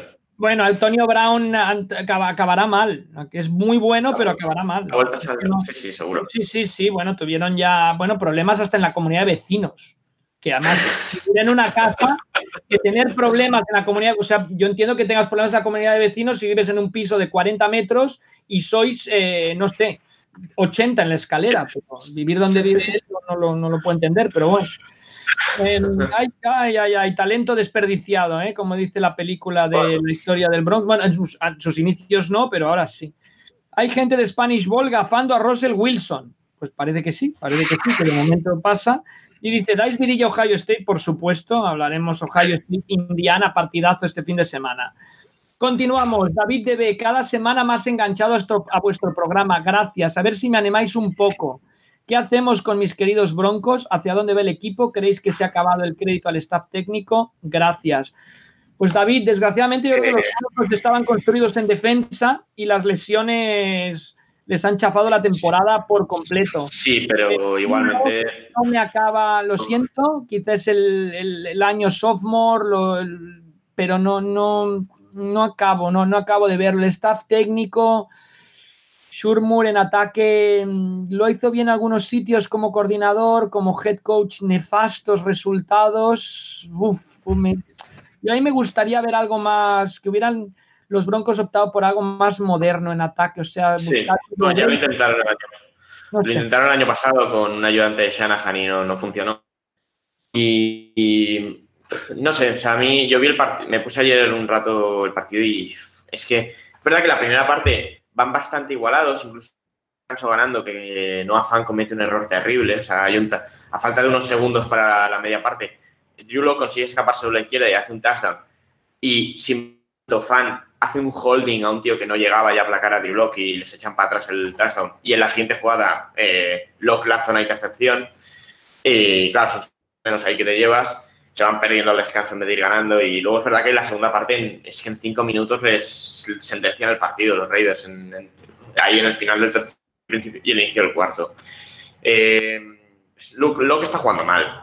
Eh, se esperaba, es verdad que el año pasado solo jugó en diciembre y dejó unas sensaciones, pero eh, este año se han perdido partidos por lesión y, no, no ha vuelto bien. Yo eh, además es que veo el ataque, yo vi la, me acuerdo la primera parte contra los Chargers, luego acabaron remontando, ¿eh? pero vi el ataque de, lo más caótico que he visto en la NFL esta temporada. y, claro, ahí también es un tema de dirección del ataque, ¿eh? no, no solo de los jugadores. No, no, no, sí, yo, yo, yo creo que no, no, no, te estamos dando ninguna esperanzas, lo siento, pero yo buscaría hay un cambio yo creo que hay defensa para constituir un buen equipo. Yo creo que hay un juego de carrera buenísimo. Yo creo que hay buenos receptores. La figura del coreback. A Nacho no le gustó, pero... no me desagradó Rippy en el día que lo vi. Si ya no mm. tenéis opciones, quizá probarlo y, si ninguno de los dos es, em, material de futuro, de plano, ir, a, ir a por un coreback, que el güey se la juegue y apueste fuerte en, la opción. Es que, pero el güey ya la. Es que realmente todo lo que ha sido. El güey al final convenció a Peyton. El gran mérito de güey, y que, que, lo es, ¿eh? Fue haber convencido a Peyton Manning. Sí, pero es que después Osweiler eh, y no lo consiguen retener, y suerte que no lo consiguen retener porque los Texans fue un desastre. Se deja la primera ronda en Paxton Lynch, ahora es Andrew Locke. Eh, es, curioso, Nacho, ¿eh? cuando el general manager era coreback, uno de los mejores corebacks. Sí, claro. Pero no sé, o sea, es curioso. Eh, a mí me da la sensación que le van a hacer año a Locke, ¿no? O sea, al menos de titular. Y claro, es que con el tema del coordinador ofensivo, es que es el segundo año de Fangio, segundo coordinador. ¿Van a ir al tercer año de Fangio con el tercer coordinador? ¿De ataque van a dar otro año a Shurmo? Yo creo que sí. Y no sé, tengo muchas dudas. Muchas Fangio lo hizo muy bien, pero no sé si en la primera temporada dejó buenas sensaciones. No sé si Fangio es más un coordinador que un head coach. ¿eh? Sí, porque toma decisiones, comete bastantes errores también durante el partido, pero bueno, es lo, bueno, es lo que hay de momento. Eh, hay ganas de con las lesiones en este equipo, pero no, lesiones, sé hasta cuándo. Inicio temporada, muy mala suerte, pero en aquel partido con los Titans en casa que pueden haber ganado. O sea, empiezan con. Sí, pero también les pasó el año pasado.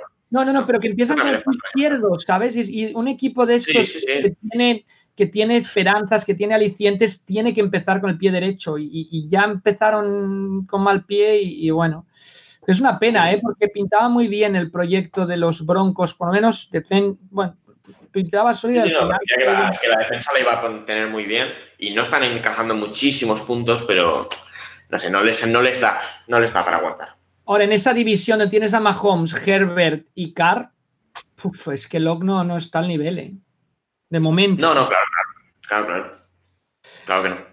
Nos dice Sergi Buenas, aparte de los equipos favoritos, hay muchos con récord 6-3, Cardinals, Raiders, Colts, Dolphins, Rams, Browns, que quieren presentar batalla. ¿Qué equipo sorprendería menos que llegar a la Super Bowl? ¿Veis una final entre dos de esos equipos? Un saludo.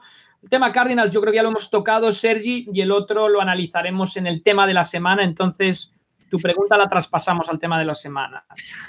Tema bastante interesante, Pantera Atlético. ¿Creéis que en términos futbolísticos españoles los Steelers son el Real Madrid y los Patriots el Barça? ¿Os parece adecuada la similitud? Contesta Pedro Nieto, que Pedro te sí, yo, por, la victoria, por la victoria de los Felicitamos a Pedro Nieto. Para mí sería Dallas igual al Real Madrid. Estadio súper ostentoso, dueño magnate que quiere ser entrenador, director deportivo y al mismo tiempo y 50% del país los adora y 50% del país los odia. Y Patriots, el Barça. Hasta hace 25 años el Barça llevaba casi los mismos títulos que el Athletic, pero llega un jugador determinante, Tom Messi, perdón, este Leo Brady, que cambia su historia en el caso de Patriots y acaba mal. ¿no? no era un gran equipo antes, pero para mí esas serían las similitudes a la liga. Y los Vikings, el Athletic, parece que sí, pero no. Pantera Atlético Dallas no ha tenido los escándalos, las escandalosas ayudas arbitrales y del sistema. Bueno. Denominar eh, un homenaje al propietario que se cargó a Joe Gilliam es vergonzoso. Bueno, Joe Gilliam era un, coreback de raza negra que llegó a los Steelers en el 74 y que, claro, primero, em, Dan Rooney no mandaba en los Steelers en aquel momento, era su padre, a Rooney, el, del puro. Em, y, Gilliam, estaba ahí un señor que se llama Terry Bracho que solo ganó cuatro Super Bowls, o sea que no está mal, ¿no? Em, los números de Gilliam después en la NFL nueve pases de touchdown y 17 intercepciones. O sea que me parece que argumentos deportivos había para que no continuara Gilliam en los estilos, pero bueno, simplemente una apreciación. a mí me cuesta esto de comparar qué, es en fútbol esto y qué es en béisbol lo otro y qué es tal. Eh, cada uno tiene el derecho de comparar las cosas como quiera y, y, la historia o el recorrido de cada uno en la NFL es diferente porque unos han llegado ahora que los Patriots son increíbles. Eh, yo me tocó unos Patriots que jugaron contra los Colts un partido para ver no la final de Manning contra Brady, sino para ver quién tenía la primera ronda del draft. Em, entonces, bueno, es como difícil de comparar. Sí que me gusta el tema de... yo los, los Steelers no los compararía con el Real Madrid porque los Steelers son el típico equipo de gente, los compararía más con el Athletic de Bilbao, el típico equipo de gente trabajadora, em, dura, em, que, aman las tradiciones, o sea, es un equipo más, más de, pequeña, o sea, bueno, ciudad no, gran capital, no gran mercado. entonces no los compararía quizá con el Real Madrid. Lo de Pedro me parece que está bien tirado. El, tema de Dallas, Madrid, los... Yo es la que, tenía. Al final, Dallas, pero bueno. el equipo, América, lleva 25 años sin jugar la Super Bowl. El Madrid se tiró 32 años sin ganar la Champions. y entre, las primeras y la, séptima. Y luego, luego ha venido una época bastante buena, pero eh, sí, yo más o menos podría comprar esto. Al final. También hay más, hay más variedad entre los equipos de la NFL que en la liga de aquí. O sea, ¿dónde quedan los 49ers, no? ¿Qué equipo de la NFL es el Albacete que estuvo un tiempo en primera división? O sea, es, es difícil. Yo creo que es complicado y que cada uno tiene, no sé, es, gustos y opiniones y me parece correcto lo que nos comenta Pantera Atlético, también me parece, me parece que está bien. Ayudas arbitrales, yo creo que aquí en el fútbol podría haber, hay los grandes, los pequeños, eso lo puedo comprar. En la NFL más a los jugadores y una, anécdota em, explicada por, por un running back de los Steelers, con lo cual es real, eh, los árbitros, los árbitros, cuando jugaban los 49ers de John Montana, iban a pedirle autógrafos al vestuario. Eh, obviamente, cuando van a pitar un rofeo de passer, pues, pues se lo pitarán antes a Montana que a otro, ¿no? Entonces, bueno, eh, es humano y, quizás más de jugadores que de equipos, ¿no? El tema de los, de los árbitros, o sea, la admiración, ¿cómo le vas a pitar un, un holding, ¿no? ¿Cómo no vas a pitar un, cómo vas a pitar un holding a alguien que defiende a Tom Brady, ¿no? O sea, yo creo que aquí es un poco más en esta línea, ¿eh? Pero, pero bueno, que, es humano y que yo lo veo más así que de la, que de la otra manera y yo creo que en la NFL los árbitros sí que brilla una gran imparcialidad. O sea, que se pueden equivocar, pero que se equivocan igual bastante para, los dos lados, creo. ¿eh? No, pero bueno, ya está. yo creo que es todos, todos son opiniones. Emilio SB, me imagino que Emilio Super Bowl. Hola, quería saber vuestra opinión sobre si el factor Herbert puede hacer que funcionen bien finalmente los Chargers en Los Ángeles. Yo creo que si sigue creciendo con un buen equipo y teniendo un duelo anual ante Mahomes, puede hacer que los angelinos también tengan ojos para el equipo. Pues gran apreciación. Se decía que los Chargers lo que se querían era llevarse a Brady para, para, esto, ¿no? Para, para crear ese fenómeno estrella. Yo creo que sí, Nacho, no, no sé tú qué opinas. A ver, Los Ángeles, el equipo más seguido obviamente son los Lakers, pero el resto de equipos, si lo haces bien, te van a seguir y si no, no. Esto sí. Eh, también está, coincidiendo que los Lakers están en, muy, en una muy buena situación ahora mismo. Los Dodgers, han ganado la Serie Mundial. Claro, llevan dos títulos este año hacia Los Ángeles, entonces eh, no sé, es complicado. O sea, hay que ver cómo, cómo evoluciona el tema cuando vuelva al público, si se llena ese estadio o no, porque el estadio es enorme y ya tenían problemas para llenar tanto el Coliseum, los Rams como... Bueno, los otros sí que llenaban el estadio, pero de rivales. Eh, y no sé, hay que ver, es, es, complicado. es verdad que la inversión es muy grande y que tienen que estar unos cuantos años para que se, se, vea si ha sido correcto o no. Yo mi pronóstico es que los Chargers acabarán saliendo de Los Ángeles. O sea que Los Ángeles hay sitio como mucho para un equipo del NFL y que ese, pues por historia, por la película de Warren Beatty, por todo, acabarán siendo los Rams, ¿no? Y que los Chargers no, no mira, no tienen eh, sitio ahí, ¿no? Es, en baloncesto los pobrecitos Clippers pues son lo que son. Yo creo que en fútbol americano todavía peor para, los Chargers y que acabarán saliendo y no sé a dónde, pero es mi, esto no, no le gusta al, al propietario del equipo que se diga, pero me parece que, va a acabar así. ¿eh? Sí, sí, puede ser. Eh, el, Juanma, el, Juanma, es tonto, es su nombre ¿eh? de Twitter, no, es que estemos llamándole al pobre Juanma tonto. Muy buenas, equipo del Capologist. Enhorabuena por el programa, gracias. Que se ha convertido en descarga obligatoria cada semana. Gracias de nuevo. Mi duda es, ¿cuándo se para el reloj al salir por la banda del jugador? Porque veo que no siempre se para. No sé si es porque hay contacto del defensa o por qué. Bueno, Juanma, siempre se para la, diferencia es cuando se inicia después, ¿no? Generalmente en la NFL se para el reloj y se inicia en el momento en que el árbitro pita pelota lista para jugarse, que es cuando cuenta un reloj de 25 segundos, 25 o 30. 25, ¿no? Uy, ya estoy dudando entre college, high school y, NFL. Bueno, se cuenta el reloj, son 25, ¿no? Para poner en marcha la siguiente jugada. 25. Em, con una salvedad cuando faltan dos minutos para que acabe la primera mitad o cinco para que acabe el partido. Entonces, siempre que salga un jugador, cuando faltan menos de cinco minutos para que acabe el partido, menos de dos para que acabe la primera mitad, se parará el reloj y no se iniciará hasta el snap. Si pasa en cualquier otro movimiento, se para el reloj y se inicia en el momento que el árbitro pita pelota lista para jugarse. Eh, siempre que no haya en mente un, un, un, punt o un cambio de, cambio de, ataque por defensa, que entonces, aunque salga la pelota, no se inicia hasta, hasta el snap. Seguimos. Álvaro, si fueras Washington y Jets cogiera a Lawrence con el número uno, ¿iríais a por Sam Darnold? Vuelve a salir Darnold. Pues, pues sí, Darnold yo creo que es un coreback que puede, que puede ser élite en la NFL y los equipos que tienen problemas ahí, pues sería una respuesta, sin lugar a dudas. Eh, pues no lo sé, habría que ver qué, más opciones tiene el equipo de Washington, pero eh, ahora mismo en qué pick están, en el 4.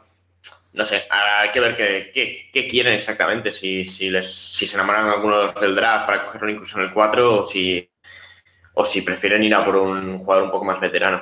Está claro que con Alex Smith no van a ir el año que viene y que con a Haskins Rivera no lo quiere ni ver. Entonces, algo tienen que buscar para el año que viene. Em, sube que te llevo a colación de mi pregunta a Juan por los Cubis rookies la semana pasada. Después de la exhibición de Tua, ¿qué opináis sobre ellos? Se sitúa como el mejor colocado para el mejor rookie. Yo veo una clase descomunal en este chico. ¿Qué decís?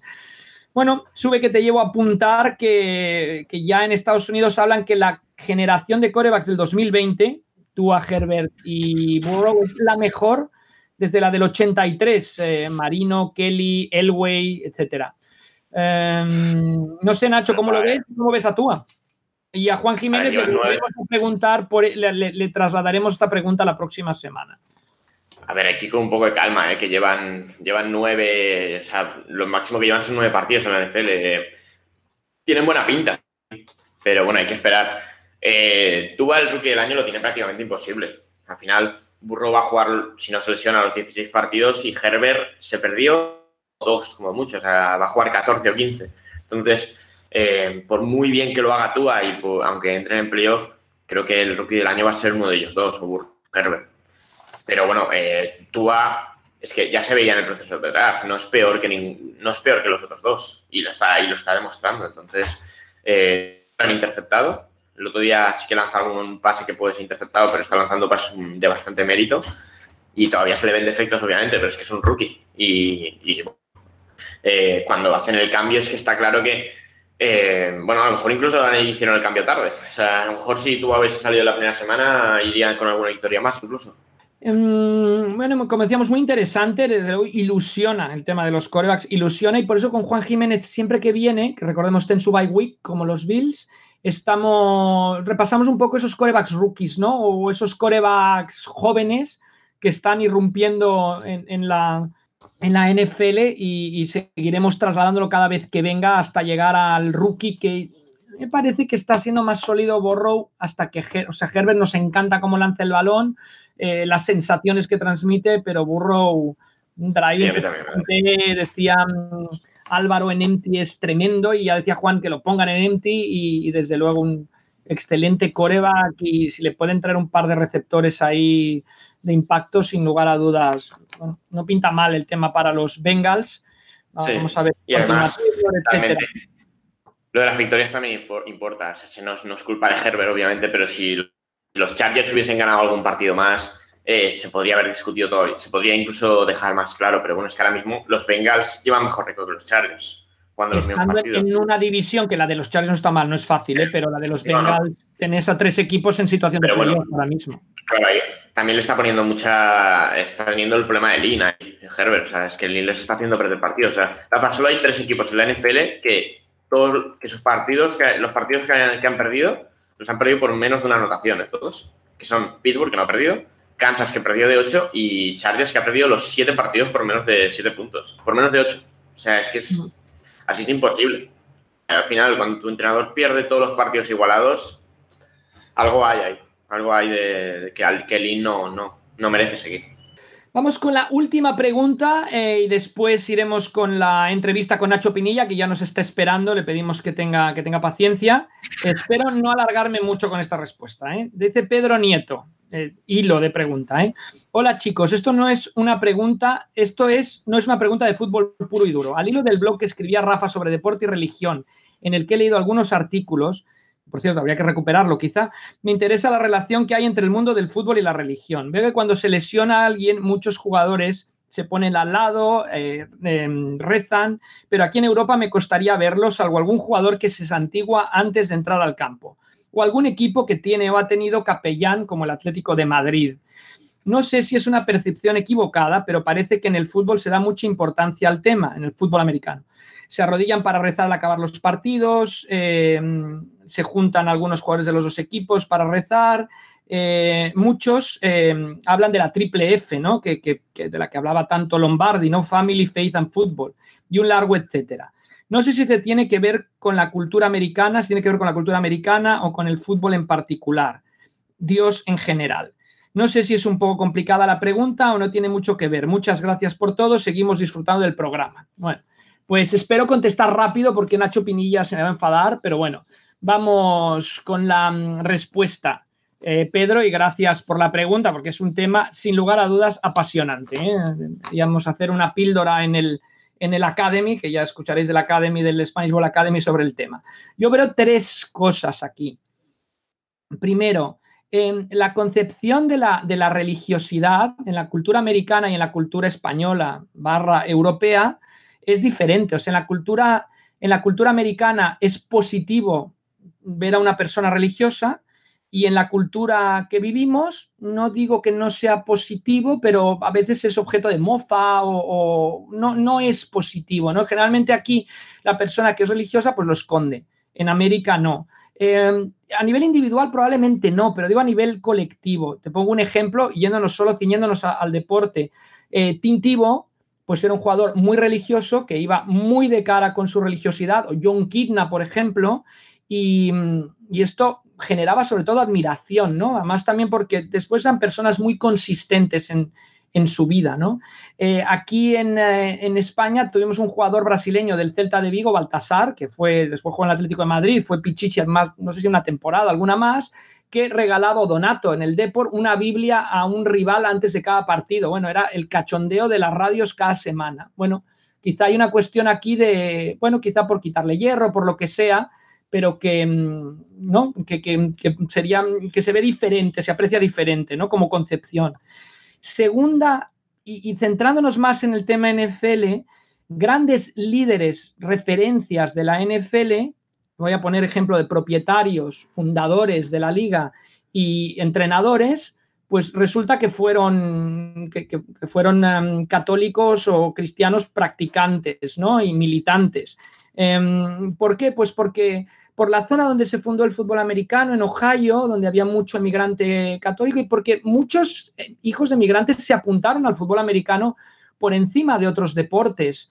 Eh, quizá por su disciplina, por su... no, lo sé, ¿no? Eh, pero bueno, tenemos la familia Rooney, la familia Mara, o sea, todos descendientes irlandeses, la familia Mara en los Giants, que además están emparentados. Después un, me parece que un nieto, un, bueno, un sucesor de Mara se casó con una Rooney o al revés, ¿no? Los McCaskill en Chicago, ¿no? La señora McCaskill, eh, mujer de, de Halas, ¿no? Y los, no, perdón, McCaskill, eh, marido de una hija de Halas, son los que siguen en Chicago. Entonces, por un lado, los propietarios. Em, por otro, los entrenadores. O sea, Vince Lombardi, el sistema de juego de Vince Lombardi, y esto no lo digo yo, lo dice Marinis, que es el biógrafo de Vince Lombardi, está basado en los ejercicios de San Ignacio de Loyola. O sea, Lombardi, creyente, ferviente, estudió en la Universidad de Fordham de los jesuitas en Nueva York, utiliza la disciplina de la religión y la traslada al fútbol americano. Don Shula, o sea, estamos hablando de referentes muy grandes a nivel de entrenadores con una religiosidad eh, muy grande y además una religiosidad vivida, ¿no? Hay muchos entrenadores de fútbol españoles que ganaron la liga, que entrenaron a la selección española, que, son católicos, son muy religiosos, pero lo cuentan o lo explican poco, ¿no? Nosotros tuvimos en los Dragons a, Sam Rutigliano, un entrenador muy religioso que entrenó a los Cleveland Browns y estuvo muy cerca de llegar a una Super Bowl a principios de los 80, que él le daba la charla a los jugadores, se da una charla antes de los partidos en, fútbol americano una charla religiosa que da el capellán del equipo generalmente, que puede ser un pastor protestante, un sacerdote católico, asisten los que quieren.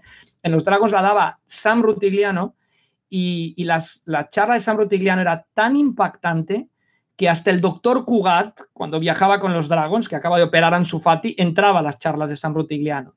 Sam Rutigliano, un hombre, no me voy a extender tanto, pero un hombre que perdió a una hija en un accidente de coche conduciendo él, y en el funeral se le acercó una persona, le marcó un pasaje del Evangelio de Juan que dice, yo he ido a prepararte una estancia y le dijo, ahora tú como creyente tienes que explicar cómo se supera una situación así, ¿no? Entonces, lo que digo, gente, líderes, referencias que además van a pecho descubierto.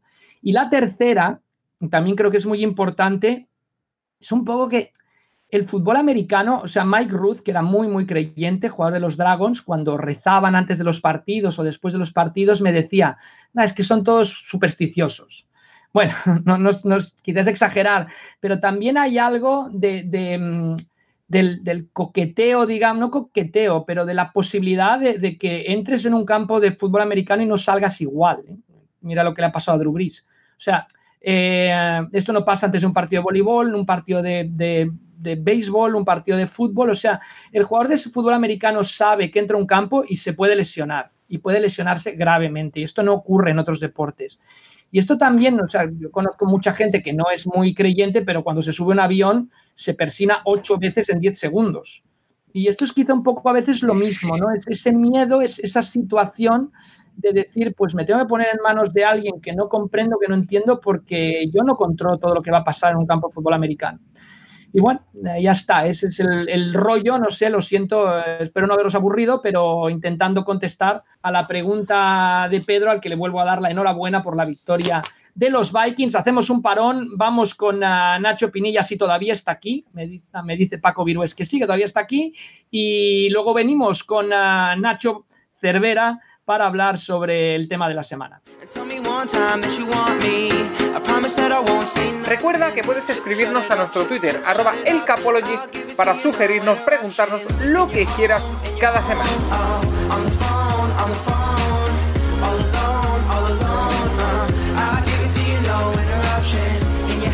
Pues nos da un gusto enorme saludar a Nacho Pinilla que vuelve al Capologist. La vez anterior me dio una paliza en el gran reto NFL, en el cual Nacho todavía estás, cuando acabe la temporada recuperaremos el reto NFL, tercero, ahí muy, muy cerca de Iker y de Álvaro. Muy buenas, ¿cómo estás? ¿Qué tal, Rafa? Buenas. Eh, la verdad que es un placer pasarme por aquí. Cada vez que vengo me tratáis súper bien y encima la última vez que vine me llevé unas cervezas que todavía me debes, así que ¿cómo, no, ¿cómo, no, iba a volver? La próxima vez que esté por Madrid ya sé que tengo...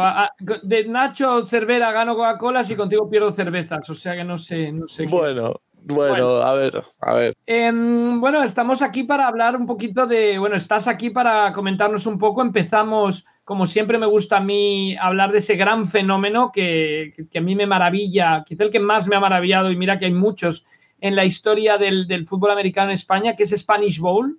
Em, cuéntanos ya, todos los oyentes lo conocerán, pero bueno, repasemos cuándo empezasteis, cuántos seguidores tenéis, cómo funciona, proyectos, Spanish Ball Radio, etcétera, ¿no? Bueno, la verdad que, joder, Rafa, muchas gracias por tus palabras, porque que, vengan esas palabras de alguien como tú, a mí la verdad que me hace sentir orgulloso del trabajo que hemos realizado, que no ha sido fácil durante estos años. Eh, digo públicamente, el haberte conocido a ti eh, creo que nos dio un pequeño empujón a intentar profesionalizarnos, entre comillas, a seguir y sobre todo, yo solo intenté transmitir al equipo de, Spanish Bowl después de, la primera conversación que tuve contigo. Eh, fue, chicos, creo que tenemos y, debemos eh, hacer algo grande. Tenemos la posibilidad de hacer algo grande en el fútbol americano España. Luego ya vinieron los London Games, ya vinieron los partidos en México, eh, pues los estudios, los artículos, la radio y ahora viene pues Spanish Bowl Academy, para mí el proyecto más ambicioso de todos los que hemos hecho a, nivel personal en, Spanish Bowl.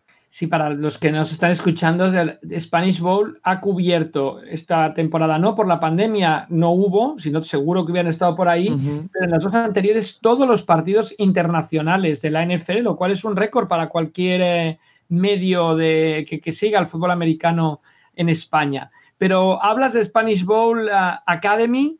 Eh, cuéntanos qué es. Yo voy a tener el gusto de colaborar, de echar la mano con parte de historia, pero, pero explícale un poco a nuestros oyentes qué es, porque me parece que es una cosa muy, muy interesante. Tenemos siempre preguntas de todo tipo y muchas podrán verse resueltas con detalle ¿no? en, esta, en esta academia. Exacto.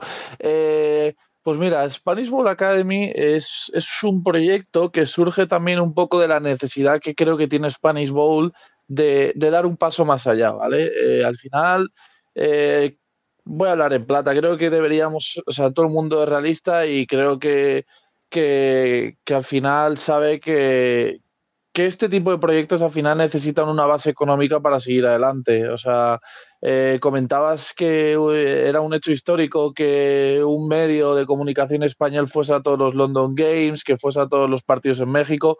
Al final ese dinero salía de los bolsillos de los colaboradores y, yo como un poco el director de orquesta de Spanish Bowl sentía la obligación de que teníamos que hacer algo para, para poder cubrir todos esos gastos. Eh, de una manera que no supusiese un esfuerzo económico para eh, el, colaborador que ya se pedía vacaciones en el trabajo para poder ir, que tenía que cuadrar movidas con su familia para, para poder ir. Y entonces, eh, pues vamos a ser claros, o sea, teníamos la opción de meter publicidad en la web, eh, habíamos tenido varias ofertas que finalmente rechazamos porque nosotros siempre hemos pensado que que queríamos ofrecer algo distinto. Al final nuestro objetivo principal siempre ha sido el hacer crecer el deporte, el fútbol americano en, España y entonces veíamos la necesidad de, de, enseñar cómo es el fútbol americano, porque sí, está muy bien que tú llegues a través de vídeos que ves en televisión, en redes sociales, hoy qué deporte más chulo, vaya golpes se dan, joder, qué chulo es ese quarterback que lanza el balón 60 yardas, qué, chulada ese safety que, recorre, hace una intercepción y luego se lleva el balón hasta la Enson. Pero, pero creo que el fútbol americano es un deporte que a medida que lo vas conociendo, eh, te va enganchando cada vez más. Al principio, pues eso, todos creo que hemos tenido la fase de fijarte solo en el quarterback, luego ya te vas fijando un poquito más en los skill players, anda, qué rutas hacen, qué tal, y luego al final te acabas fijando en las trincheras, en los tipos de bloqueos que hay, luego ya vas viendo las coberturas, ay, ¿por qué hacen esto? ¿Por qué hacen lo otro? Pero em, es difícil, es difícil porque no tenemos la figura, no tenemos eh, la capacidad ni, ni, ni las figuras, a pesar del esfuerzo que hace otros profesionales como Rubén, Rubén Ibeas por, por enseñar este deporte desde un punto de vista más táctico, eh, creo que, no teníamos eh, las herramientas en castellano necesarias, ¿vale? Para seguir desarrollando a toda la comunidad que rodeaba al fútbol americano en España y a Spanish Bowl en concreto. Entonces eh, surgió la idea con Pablo Fernández, que es un seguidor de Seahawks que le conoce mucha gente aquí en el, en el mundillo de, de la NFL en España, eh, pues eso, de crear como una academia online eh, que, reuniese a varios expertos del fútbol americano en España y, también en México, ¿vale? Eh, más que en España, en el mundo latino, ¿vale? Hispano, por así decirlo. y, y ayudase a la gente a dar un pasito más allá, ¿vale? Y ya no que se sentase frente al televisor y vea y, esas personas viesen al quarterback lanzar el balón, sino que poco a poco fuesen entendiendo el deporte, se fuesen enganchando más, etcétera. Entonces, ¿qué pasó? Que al final eh, hemos montado un equipazo, un equipazo donde tenemos eh, expertos del fútbol americano como el propio Rafa Cervera, como Álvaro Rodríguez, experto en college football, como Marcos Girles, que es el seleccionado nacional de la selección española, Carlos Rosado, que es un exjugador de los New York Jets, de los Barcelona Dragons. Eh, tenemos eh, eh, gente de todo tipo. También tenemos a un mal kicker que os va a enseñar estadísticas avanzadas. Tenemos Sergio Alberruche, que con Rafa Cervera va a hacer el tema de, la historia del fútbol americano, que es una sección súper, súper bonita.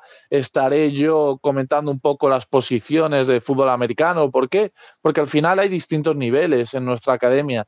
Sí, em, es, es, muy interesante porque decías tú que el fútbol americano te lo acabas y es cierto, ¿no? O sea, todavía tú, tú ves cómo se jugaba hace 10 años o lo que le cuesta a entrenadores que sale en un momento de la, de la NFL, el volver les cuesta muchísimo por eso, porque sigue evolucionando constantemente, pero lo que me parece buenísimo este proyecto es que independientemente del grado de conocimiento que tengas, tienes sitio, ¿no? En cualquier, en diferentes aulas, por así decirlo, de la academia, ¿no? Efectivamente, eso para nosotros era un must, una obligación, o sea, eh, al final centrar la academia en personas que tuviesen cierto conocimiento de este deporte para mí era un error.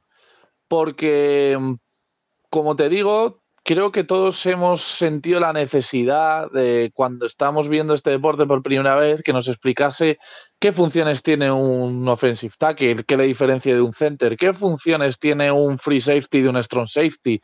Pues todas esas cosas que son súper básicas también las vas a poder encontrar en la academia. Igual que eh, te va a explicar eh, un profesor eh, qué tipos de ataques son los mejores para hacer en Redson, qué tipos de ataques van a ser mejor para vencer a una cover 2, qué tipos de coberturas hay. O sea, al final, como tú dices, Rafa, va a haber distintos niveles que cada persona va a poder, ¿cómo te puedo decir? Al final tú vas a tener acceso a todos los niveles, pero tú eres quien vas a poder medir realmente qué capacidad de nivel tienes, ¿vale? Por así decirlo.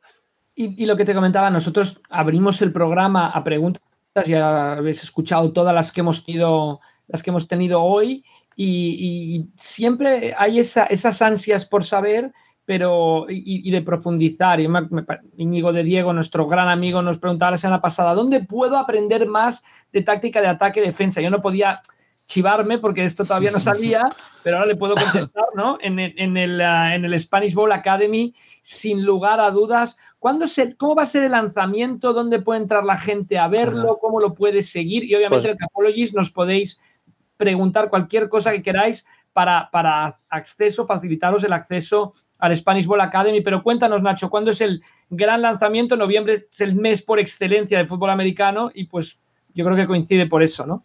Efectivamente. El, bueno, Íñigo, eh, si nos estás escuchando, tiene las puertas abiertas de, de, Spanish Bowl Academy. Ojalá te podamos ayudar a seguir eh, desarrollándote en este mundillo de, del fútbol americano. Y como bien decía Rafa, eh, noviembre es un mes especial para, para, la NFL, tiene un montón de eventos. Eh, ya es cuando realmente los equipos empiezan a, apretar un poquito, donde los buenos equipos empiezan a aparecer. Y entonces, pues ahí queríamos aparecer nosotros. Nosotros queríamos que la gente también aprovechase un poco la temporada para, para ir eso eh, viendo los avances que, iban aprendiendo en, la Spanish Ball Academy. Y el gran día es el miércoles 18 de noviembre. El miércoles 18 de noviembre va a ser el, día de lanzamiento de, nuestra plataforma. Eh, podréis acceder a ella a través de la web www.fanacademy.online. si, si por lo que sea no os acordáis de la dirección, eh, no hay problema porque si accedéis a Spanish a Spanish Bowl SpanishBowl.com vais a encontrar un banner que, es muy, muy obvio. Pone únete a nuestra academia, pincha aquí y si pinchas en ese enlace te va a redirigir a, la web de la academia. Y, nada, pues es muy sencillo. Eh, una vez estés ahí, pues podrás, tendrás acceso a tres o cuatro vídeos que estarán abiertos, ¿vale? De ejemplo, eh, uno es de mm, de Álvaro Rodríguez de College Football, otro es de Jesús, de un mal kicker con estadísticas avanzadas, otro es de Carlos Rosado y otro me parece que, es de Marcos Gidles, ¿vale? Em, en la web, en nuestra web tendrás eh, toda la información necesaria, ¿vale? Para, para registrarte, las distintas tarifas que, que existirán, los profesores que impartirán las clases, el temario que habrá, eh, todo, todo, todo, todo, toda la información estará en la web, muy sencilla, muy, muy, como dicen en el fútbol, cortita y al pie, ¿no? Como se dice, eh, sin, sin, tapujos y, todo muy claro.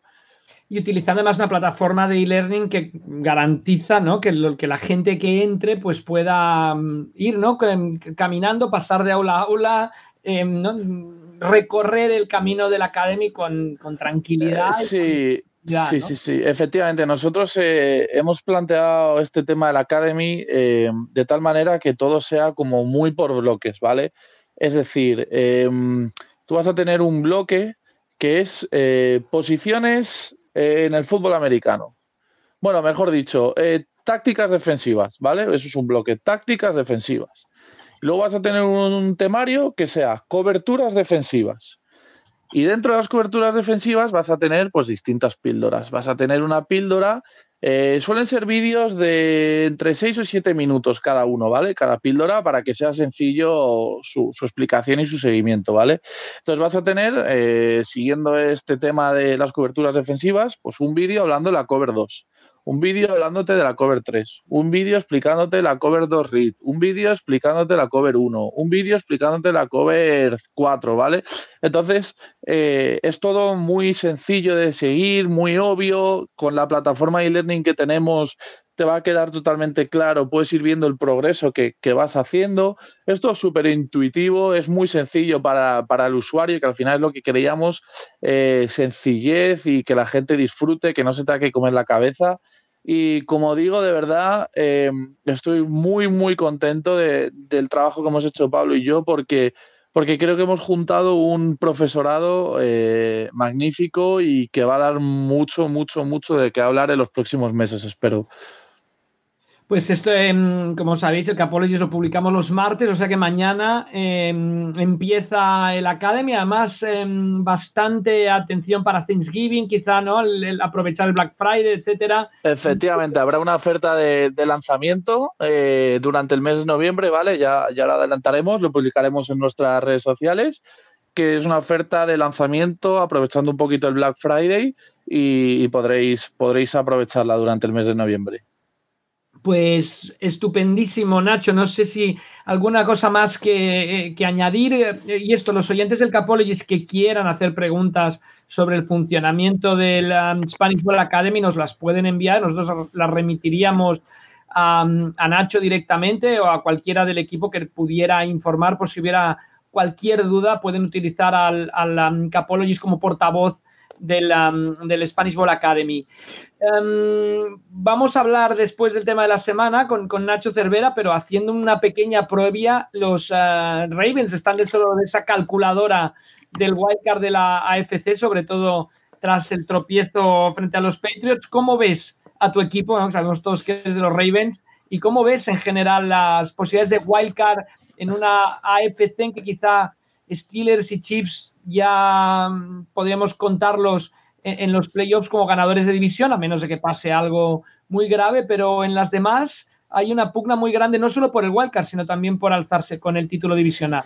Sí, eh, yo creo que los Steelers eh, ya se han separado bastante de, Baltimore, teniendo en cuenta que ahora Baltimore tiene que jugar contra Tennessee Titans y contra los propios Steelers en dos partes que van a ser muy, muy difíciles para, para Ravens, por lo que yo creo que Steelers son máximos favoritos para, para, llevarse a la división. Y al final, pues yo creo que Ravens sí que logrará entrar en Wildcard, que además este año cambiaba la, la normativa de playoff, que entraban más equipos por Wildcard y tal. No creo que los Ravens tengan problemas para, para entrar en playoff, pero... Pero estoy un poco preocupado porque sí que es cierto que los Ravens tienen equipo para hacer grandes cosas y no tengo que la sensación de, de superioridad que tenían el año pasado. Eh, sí que es cierto que mm, el ataque ha sufrido bajas importantes. Yo creo que la más importante de todas es la de Marshall Yanda, un jugador que posiblemente esté en el, en el Salón de la Fama eh, en los próximos años. Y, la verdad que se nota bastante su, su, baja. Luego sí que es cierto que, aunque no me gusta utilizarlo de excusas, lo comentaba el otro día en mi, en mi Twitter, yo creo que la NFL es, es bestial. O sea, al final, eh, no sé, Rafa, si estarás de acuerdo conmigo. Em, creo que los equipos tienen que aprovechar al máximo los años en los que la suerte está de su lado de cara a las lesiones. O sea, estamos viendo equipos, por ejemplo, los 49ers, todo el mundo le tenía como un contender. O sea, el año pasado jugaron la Super Bowl y este año han tenido una plaga de lesiones que es que te hace imposible competir. Entonces, yo creo que esos años en los que la suerte está de tu lado en tema de lesiones los tienes que aprovechar. Y ese año lo tuvieron los Ravens el año pasado y fue totalmente desaprovechado. ¿Por qué? Porque este año te plantas eh, a mitad de temporada que tienes lesionado a tu left tackle titular. Se te acaba de lesionar para toda la temporada tu Tyrant titular, que es un jugador, Nick Boyle, eh, clave, clave para los bloqueos en el esquema de Greg Roman. Em, tienes a tu right guard titular eh, lesionado. Tienes a Brandon Williams y Calais Campbell, dos piezas de la línea defensiva claves también lesionadas. Entonces, al final el equipo está empezando a mermarse un poco por las lesiones. No es excusa porque, porque el equipo ya tenía dudas de antes, pero, pero creo que los Ravens van a sufrir mucho, sobre todo contra Titans y Steelers. Eh, parando ese juego de carrera que tan característico es de, esos dos equipos. Pues a ver, a ver qué ocurre, pero lo que dices, sí, el tema de las lesiones, siempre hay la frase, ¿no? Estamos a una lesión de perder cualquier tipo de posibilidad y mm, cuando no se dan es cuando hay que aprovecharlas y en cambio hay equipos que cuando, parece mentira, ¿eh? entran en esta dinámica, no se les lesiona a nadie y equipos como los pobres Eagles, por ejemplo, que entran en la dinámica que se les lesiona todo el efectivamente, mundo. Efectivamente, Los 49ers esta temporada. Sí, los Chargers hace un par de años también y, yo creo que es algo que, hay que aprovechar. O sea, sí que es cierto que no todo depende de las lesiones, pero al final, como te pille un año malo con lesiones, es muy, muy difícil competir a ese nivel en la NFL sin lugar a dudas, pues eh, Nacho, muchísimas gracias por pasarte por aquí, muchísima suerte con el Spanish Ball Academy. Y lo dicho, cualquier eh, cosa estamos a vuestra disposición aquí en el Capologist para promover iniciativas de este tipo que son ah, pioneras, porque yo creo que en el mundo no existen. Y, que son muy, muy interesantes y también un orgullo que se den en España, ¿no? un país muy, muy incipiente todavía en cuanto a fútbol americano se refiere, pero que va sumando, sin lugar a dudas, poco a poco en el marco general del, fútbol americano de habla hispana, por lo menos. Efectivamente. Eh, yo al fútbol americano, cuando hablo de fútbol americano en España con, con, otras personas, yo no le llamo deporte minoritario, yo le llamo deporte emergente, porque se está viendo claramente que cada vez está, está subiendo más eh, esa audiencia por este deporte, ese interés, ese número de equipos, ese número de jugadores, ese número de seguidores. Así que a mí me gusta llamarlo deporte, deporte emergente. Rafa, eh, un placer pasarme por aquí como siempre. Eh, sobre todo, gracias de verdad por confiar en nosotros para, este proyecto del que formas parte. Gracias también a, mi tocayo Nacho, que también está, está por ahí en la cueva después de la derrota de, de Seahawks. A ver si y, lo sacamos para la última parte y, gracias a, Paco también, que está, que está también por ahí en la sombra. Eh, chicos, de verdad, enhorabuena porque, porque lo que estáis haciendo es magnífico. Creo que habéis formado un equipo de trabajo muy bueno. Habéis empezado un proyecto súper ameno, súper divertido y que, y que la verdad que, que me alegro que se esté yendo también. Pues muchísimas gracias y hasta la próxima. Y te debo varias cervezas, o sea que, bueno, varias agentes para que son las 100 o 200. Pero bueno, invito yo cuando nos veamos en Madrid. Hasta luego. Venga, ojalá sea pronto, Rafa. Hasta luego.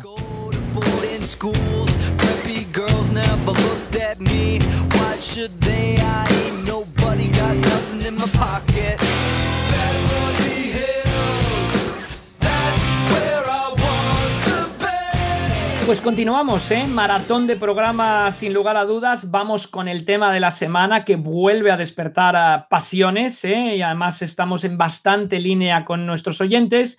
La calculadora de los playoffs, como ya hemos dicho, en la AFC 7 contando los Bills y aquí nos lo indicaban y muy bien nuestros oyentes que teníamos que tener a los Bills ahí. Em, parecían cómodos en el liderato de la división, pero los Dolphins están apretando mucho y están igualados en derrotas y los Bills descansan esta semana. Eh, entonces tenemos siete equipos con tres derrotas luchando por cinco plazas en los playoffs. Esto quiere decir que únicamente Pittsburgh y Kansas City navegan con tranquilidad y únicamente un bajón inmenso de cualquiera de los dos los, los apearía de llegar a los, a los playoffs, los Steelers imbatidos, los Chiefs con una derrota, pero los siete equipos que tienen tres derrotas son Dolphins y Bills en el este, Colts y Titans en el sur, Browns y Ravens en el norte y Ravens y Raiders en el oeste. ¿Qué va a pasar?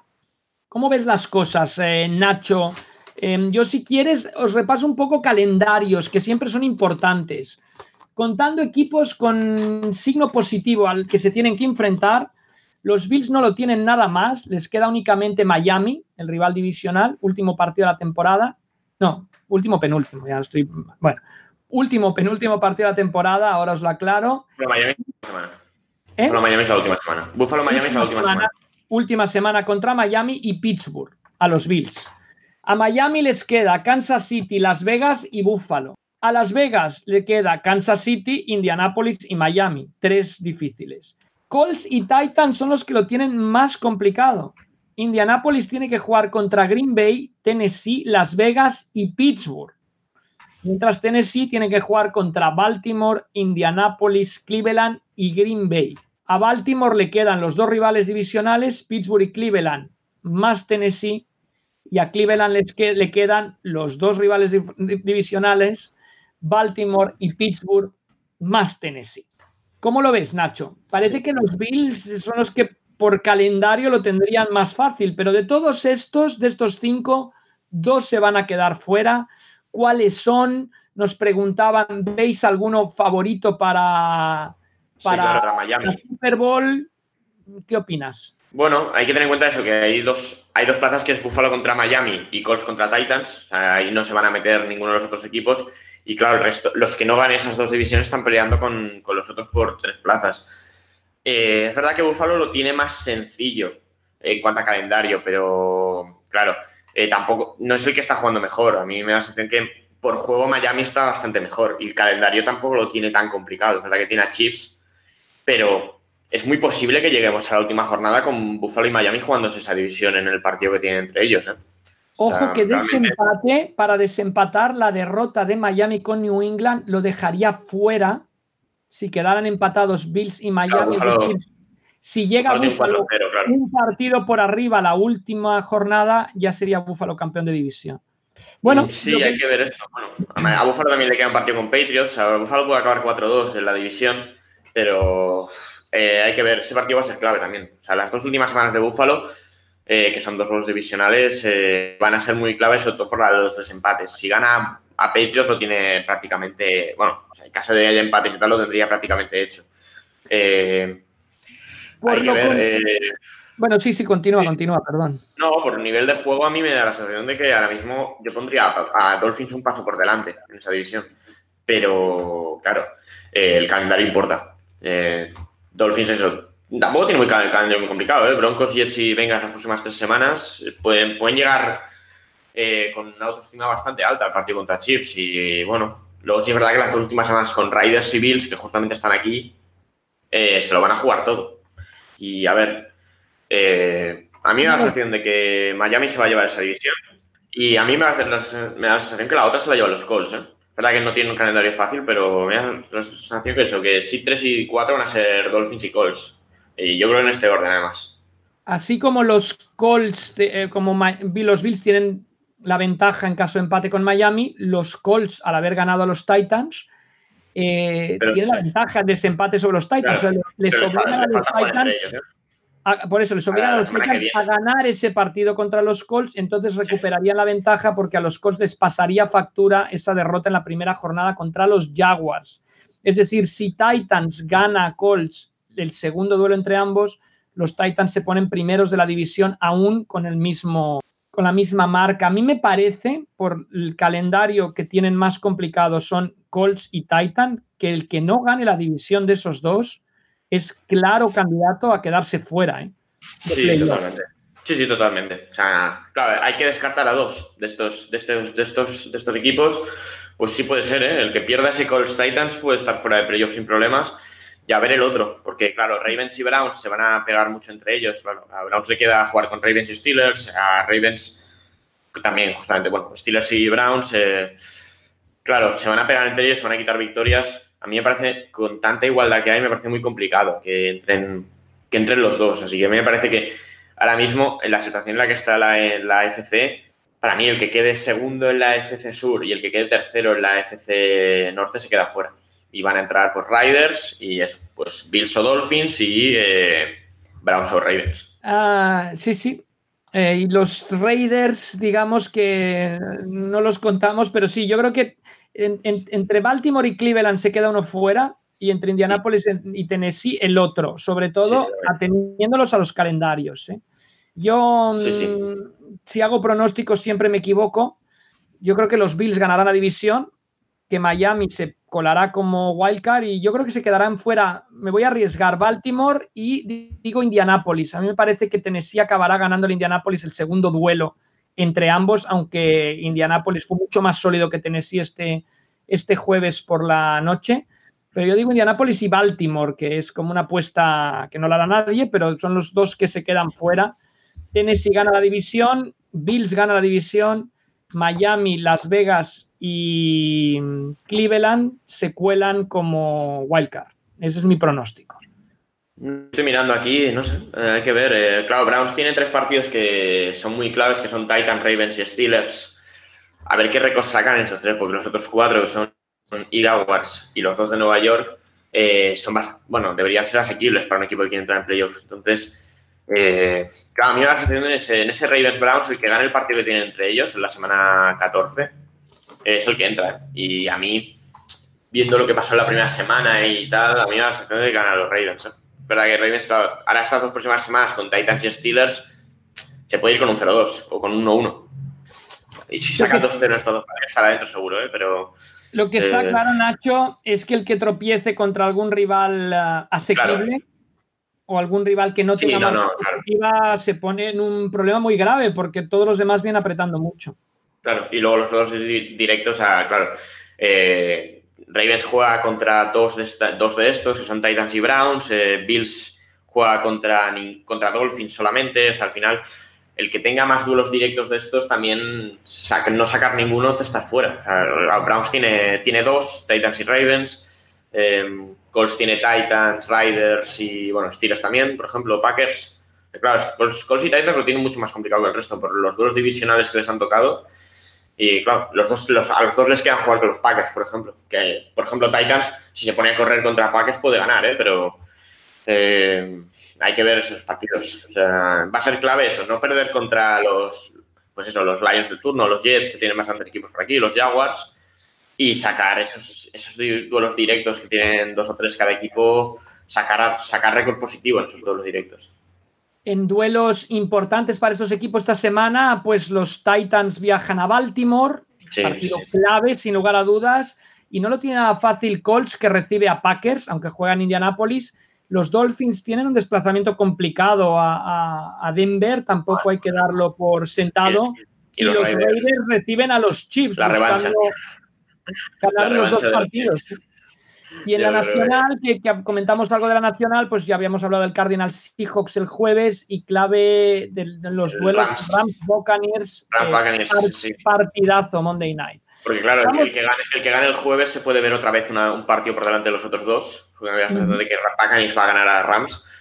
Y claro, eh, también hay que ver el tema Saints contra Falcons, que Falcons está recuperando más o menos el nivel, a ver Saints con el quarterback suplente qué pasa en este partido. Y Packers, eh, ¿contra quién juega Packers esta semana? Contra Colts, contra Colts. Contra Colts, bueno, pues igualado también. bueno, los, equipos de la Nacional tienen partidos complicados. Volvamos a la calculadora de playoffs en la conferencia americana. Vamos a ver qué opinan nuestros oyentes. Charlie Solano nos dice Baltimore, Las Vegas, Indianapolis y Cleveland. Él da por sentado que los Bills, eh, en base a la pregunta que hicimos, ganarían la división. Dice una pena por Miami. Creo que tienen un gran futuro. Snap MMM, decís cuatro, pero quedan cinco. Hablemos de los Bills también, por supuesto. Dice Chief Steelers, están claros pero Buffalo va a tener que pelear por la división y por la clasificación. Tienen que jugar con Miami en Boston, contra los Patriots, con Colts, con 49ers, que les va a mal parar la carrera, no, no nos olvidemos.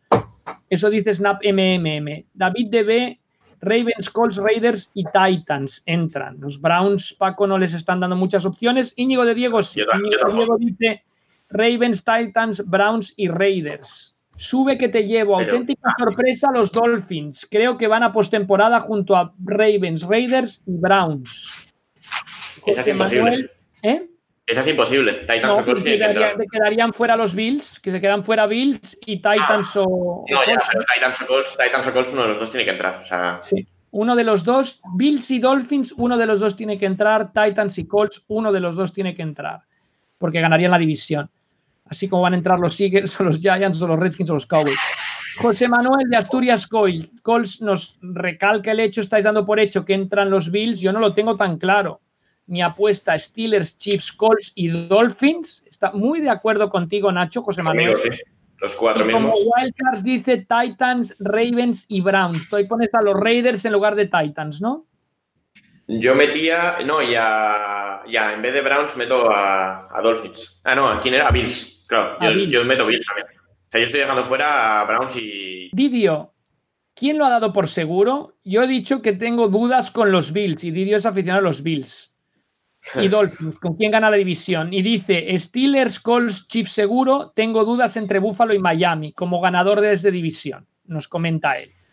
O sea que los Colts los ve más la gente como ganadores de división que los Titans. Es lógico tras la victoria del jueves pasado y lo que decíamos por calendario, probablemente no puedan ir los dos a los playoffs. Iván Girona, Ravens, Bills, Dolphins y Browns.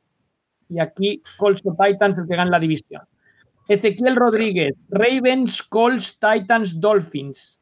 Snap MM dice, ¿y los Raiders? Es curioso, ¿eh? Los Raiders nadie cuenta con ellos. yo creo que John Gruden, la, clave es que, no cuentan con él y, se acabará metiendo. ¿eh? Cuando, cuando no cuentas con alguien, al final acaba entrando. Sí, sí. Bueno, el calendario no es nada, sencillo. ¿eh? Por récords puede serlo, pero Falcons está jugando bien, Chargers no está jugando mal aunque pierdan. O sea, el calendario de Raiders por nombres es mucho más complicado que por récord realmente, de sumado. John, Champions John Champion deja fuera a los Titans y a los Raiders. Dice Ravens, Colts, Browns y Dolphins. Pues yo creo que en general eh, nuestros oyentes coinciden, todos ven a Miami dentro. Sí, sí, también, todos ven a los Ravens dentro, todos ven a los Colts como ganadores de división y la duda sería entre Browns, Titans y Raiders, ¿no? Para nuestros oyentes, ¿cuál de estos tres gana la última plaza? Pues ya lo veremos. Y Rafa, ¿con qué récord te entra el último? O sea, hay que pensar, van 6-3. ¿Te, entran todos con 10, el último con 16 o entra alguno con 9-7?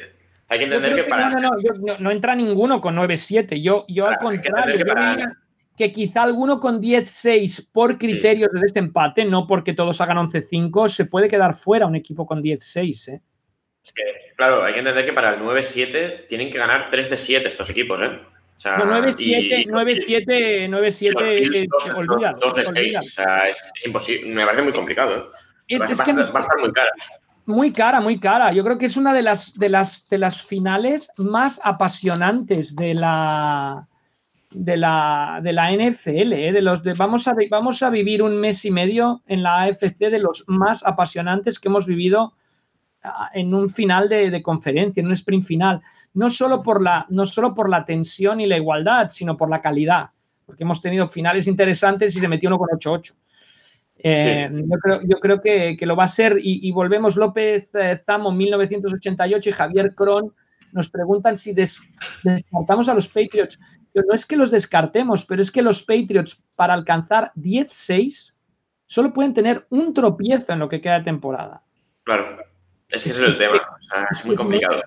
o sea, los Patriots no tienen margen de, error. ¿eh? Y, el calendario tampoco es tan sencillo, o sea, al final Rams, Cardinals, Cardinals y luego los dos duelos divisionales contra los que están metidos ahí. Esa, eh, hay que ver. O sea, me pasa, a mí me pasa bastante la misma situación en el otro lado con los Vikings. Vikings está jugando bien, pero claro, partidos, un 4-5. verdad que a lo mejor en la nacional, eh, bueno, nacional el problema es ese, que claro, ahí hay algunos equipos tan malos que a lo mejor por, por decantación eh, Rams o Seahawks o Cardinals llegan a 10 fácil, entonces... Sí, sí Nacho, pero es que aquí tienes nueve equipos para siete plazas y en la nacional tienes seis equipos para seis plazas.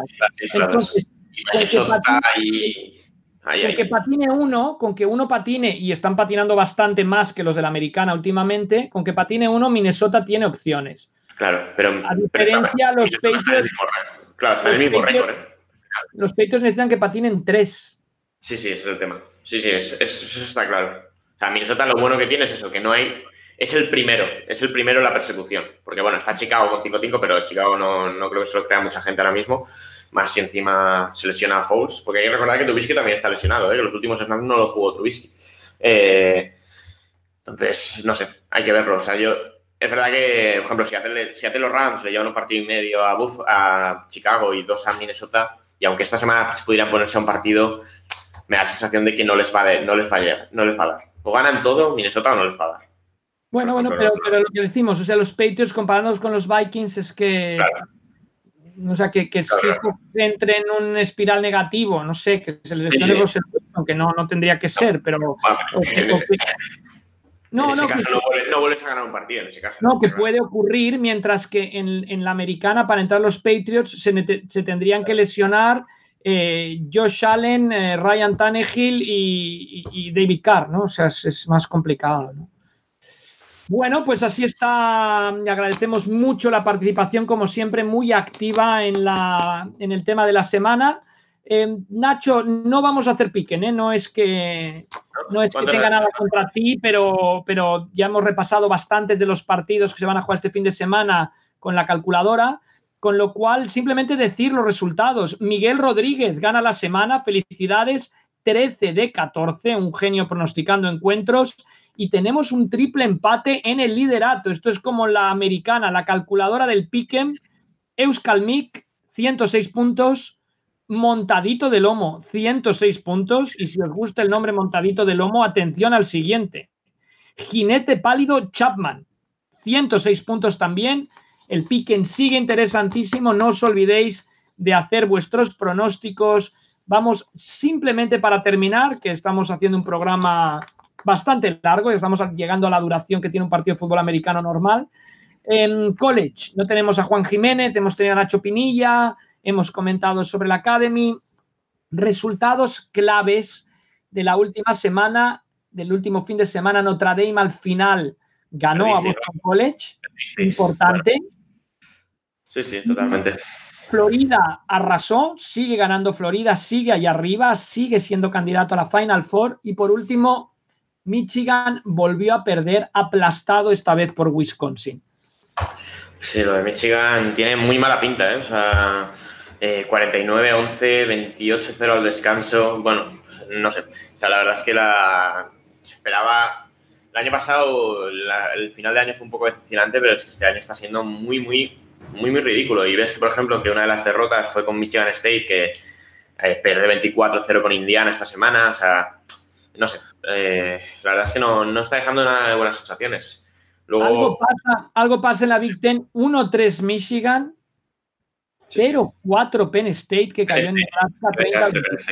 Sí, sí. Em, de los pequeños sigue imbatido Cincinnati, pequeños ya entre comillas Cincinnati, sigue imbatido Liberty. Y vamos a esta semana que mm, tenemos un duelo apasionante donde Ohio State tiene que demostrar lo que es.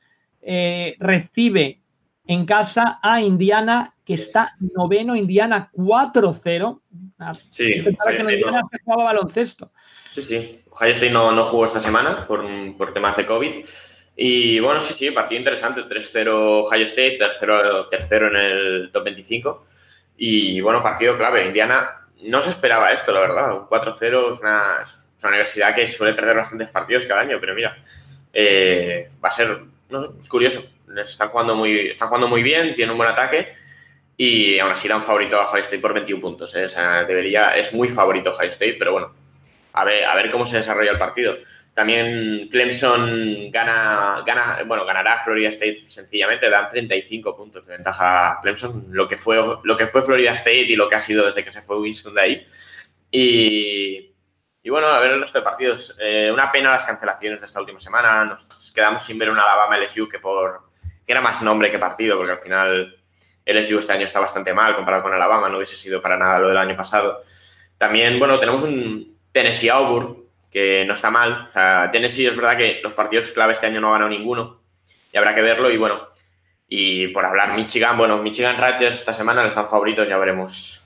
Alabama, Alabama recibe a Kentucky el número uno y eh, vamos a ver qué es lo que ocurre, pero sobre todo centrado en que Ohio State tiene que confirmarse como un serio candidato, tiene un rival complicado que es Indiana, es favorito claro.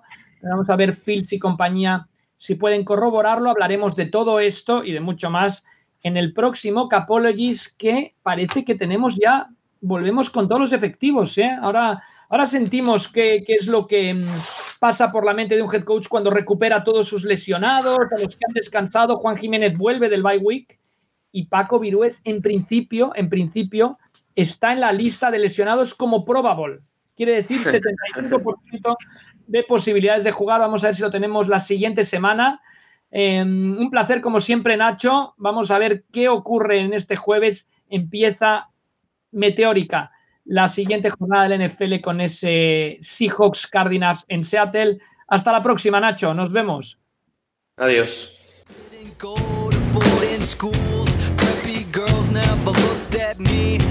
should they? I ain't nobody got nothing in my pocket.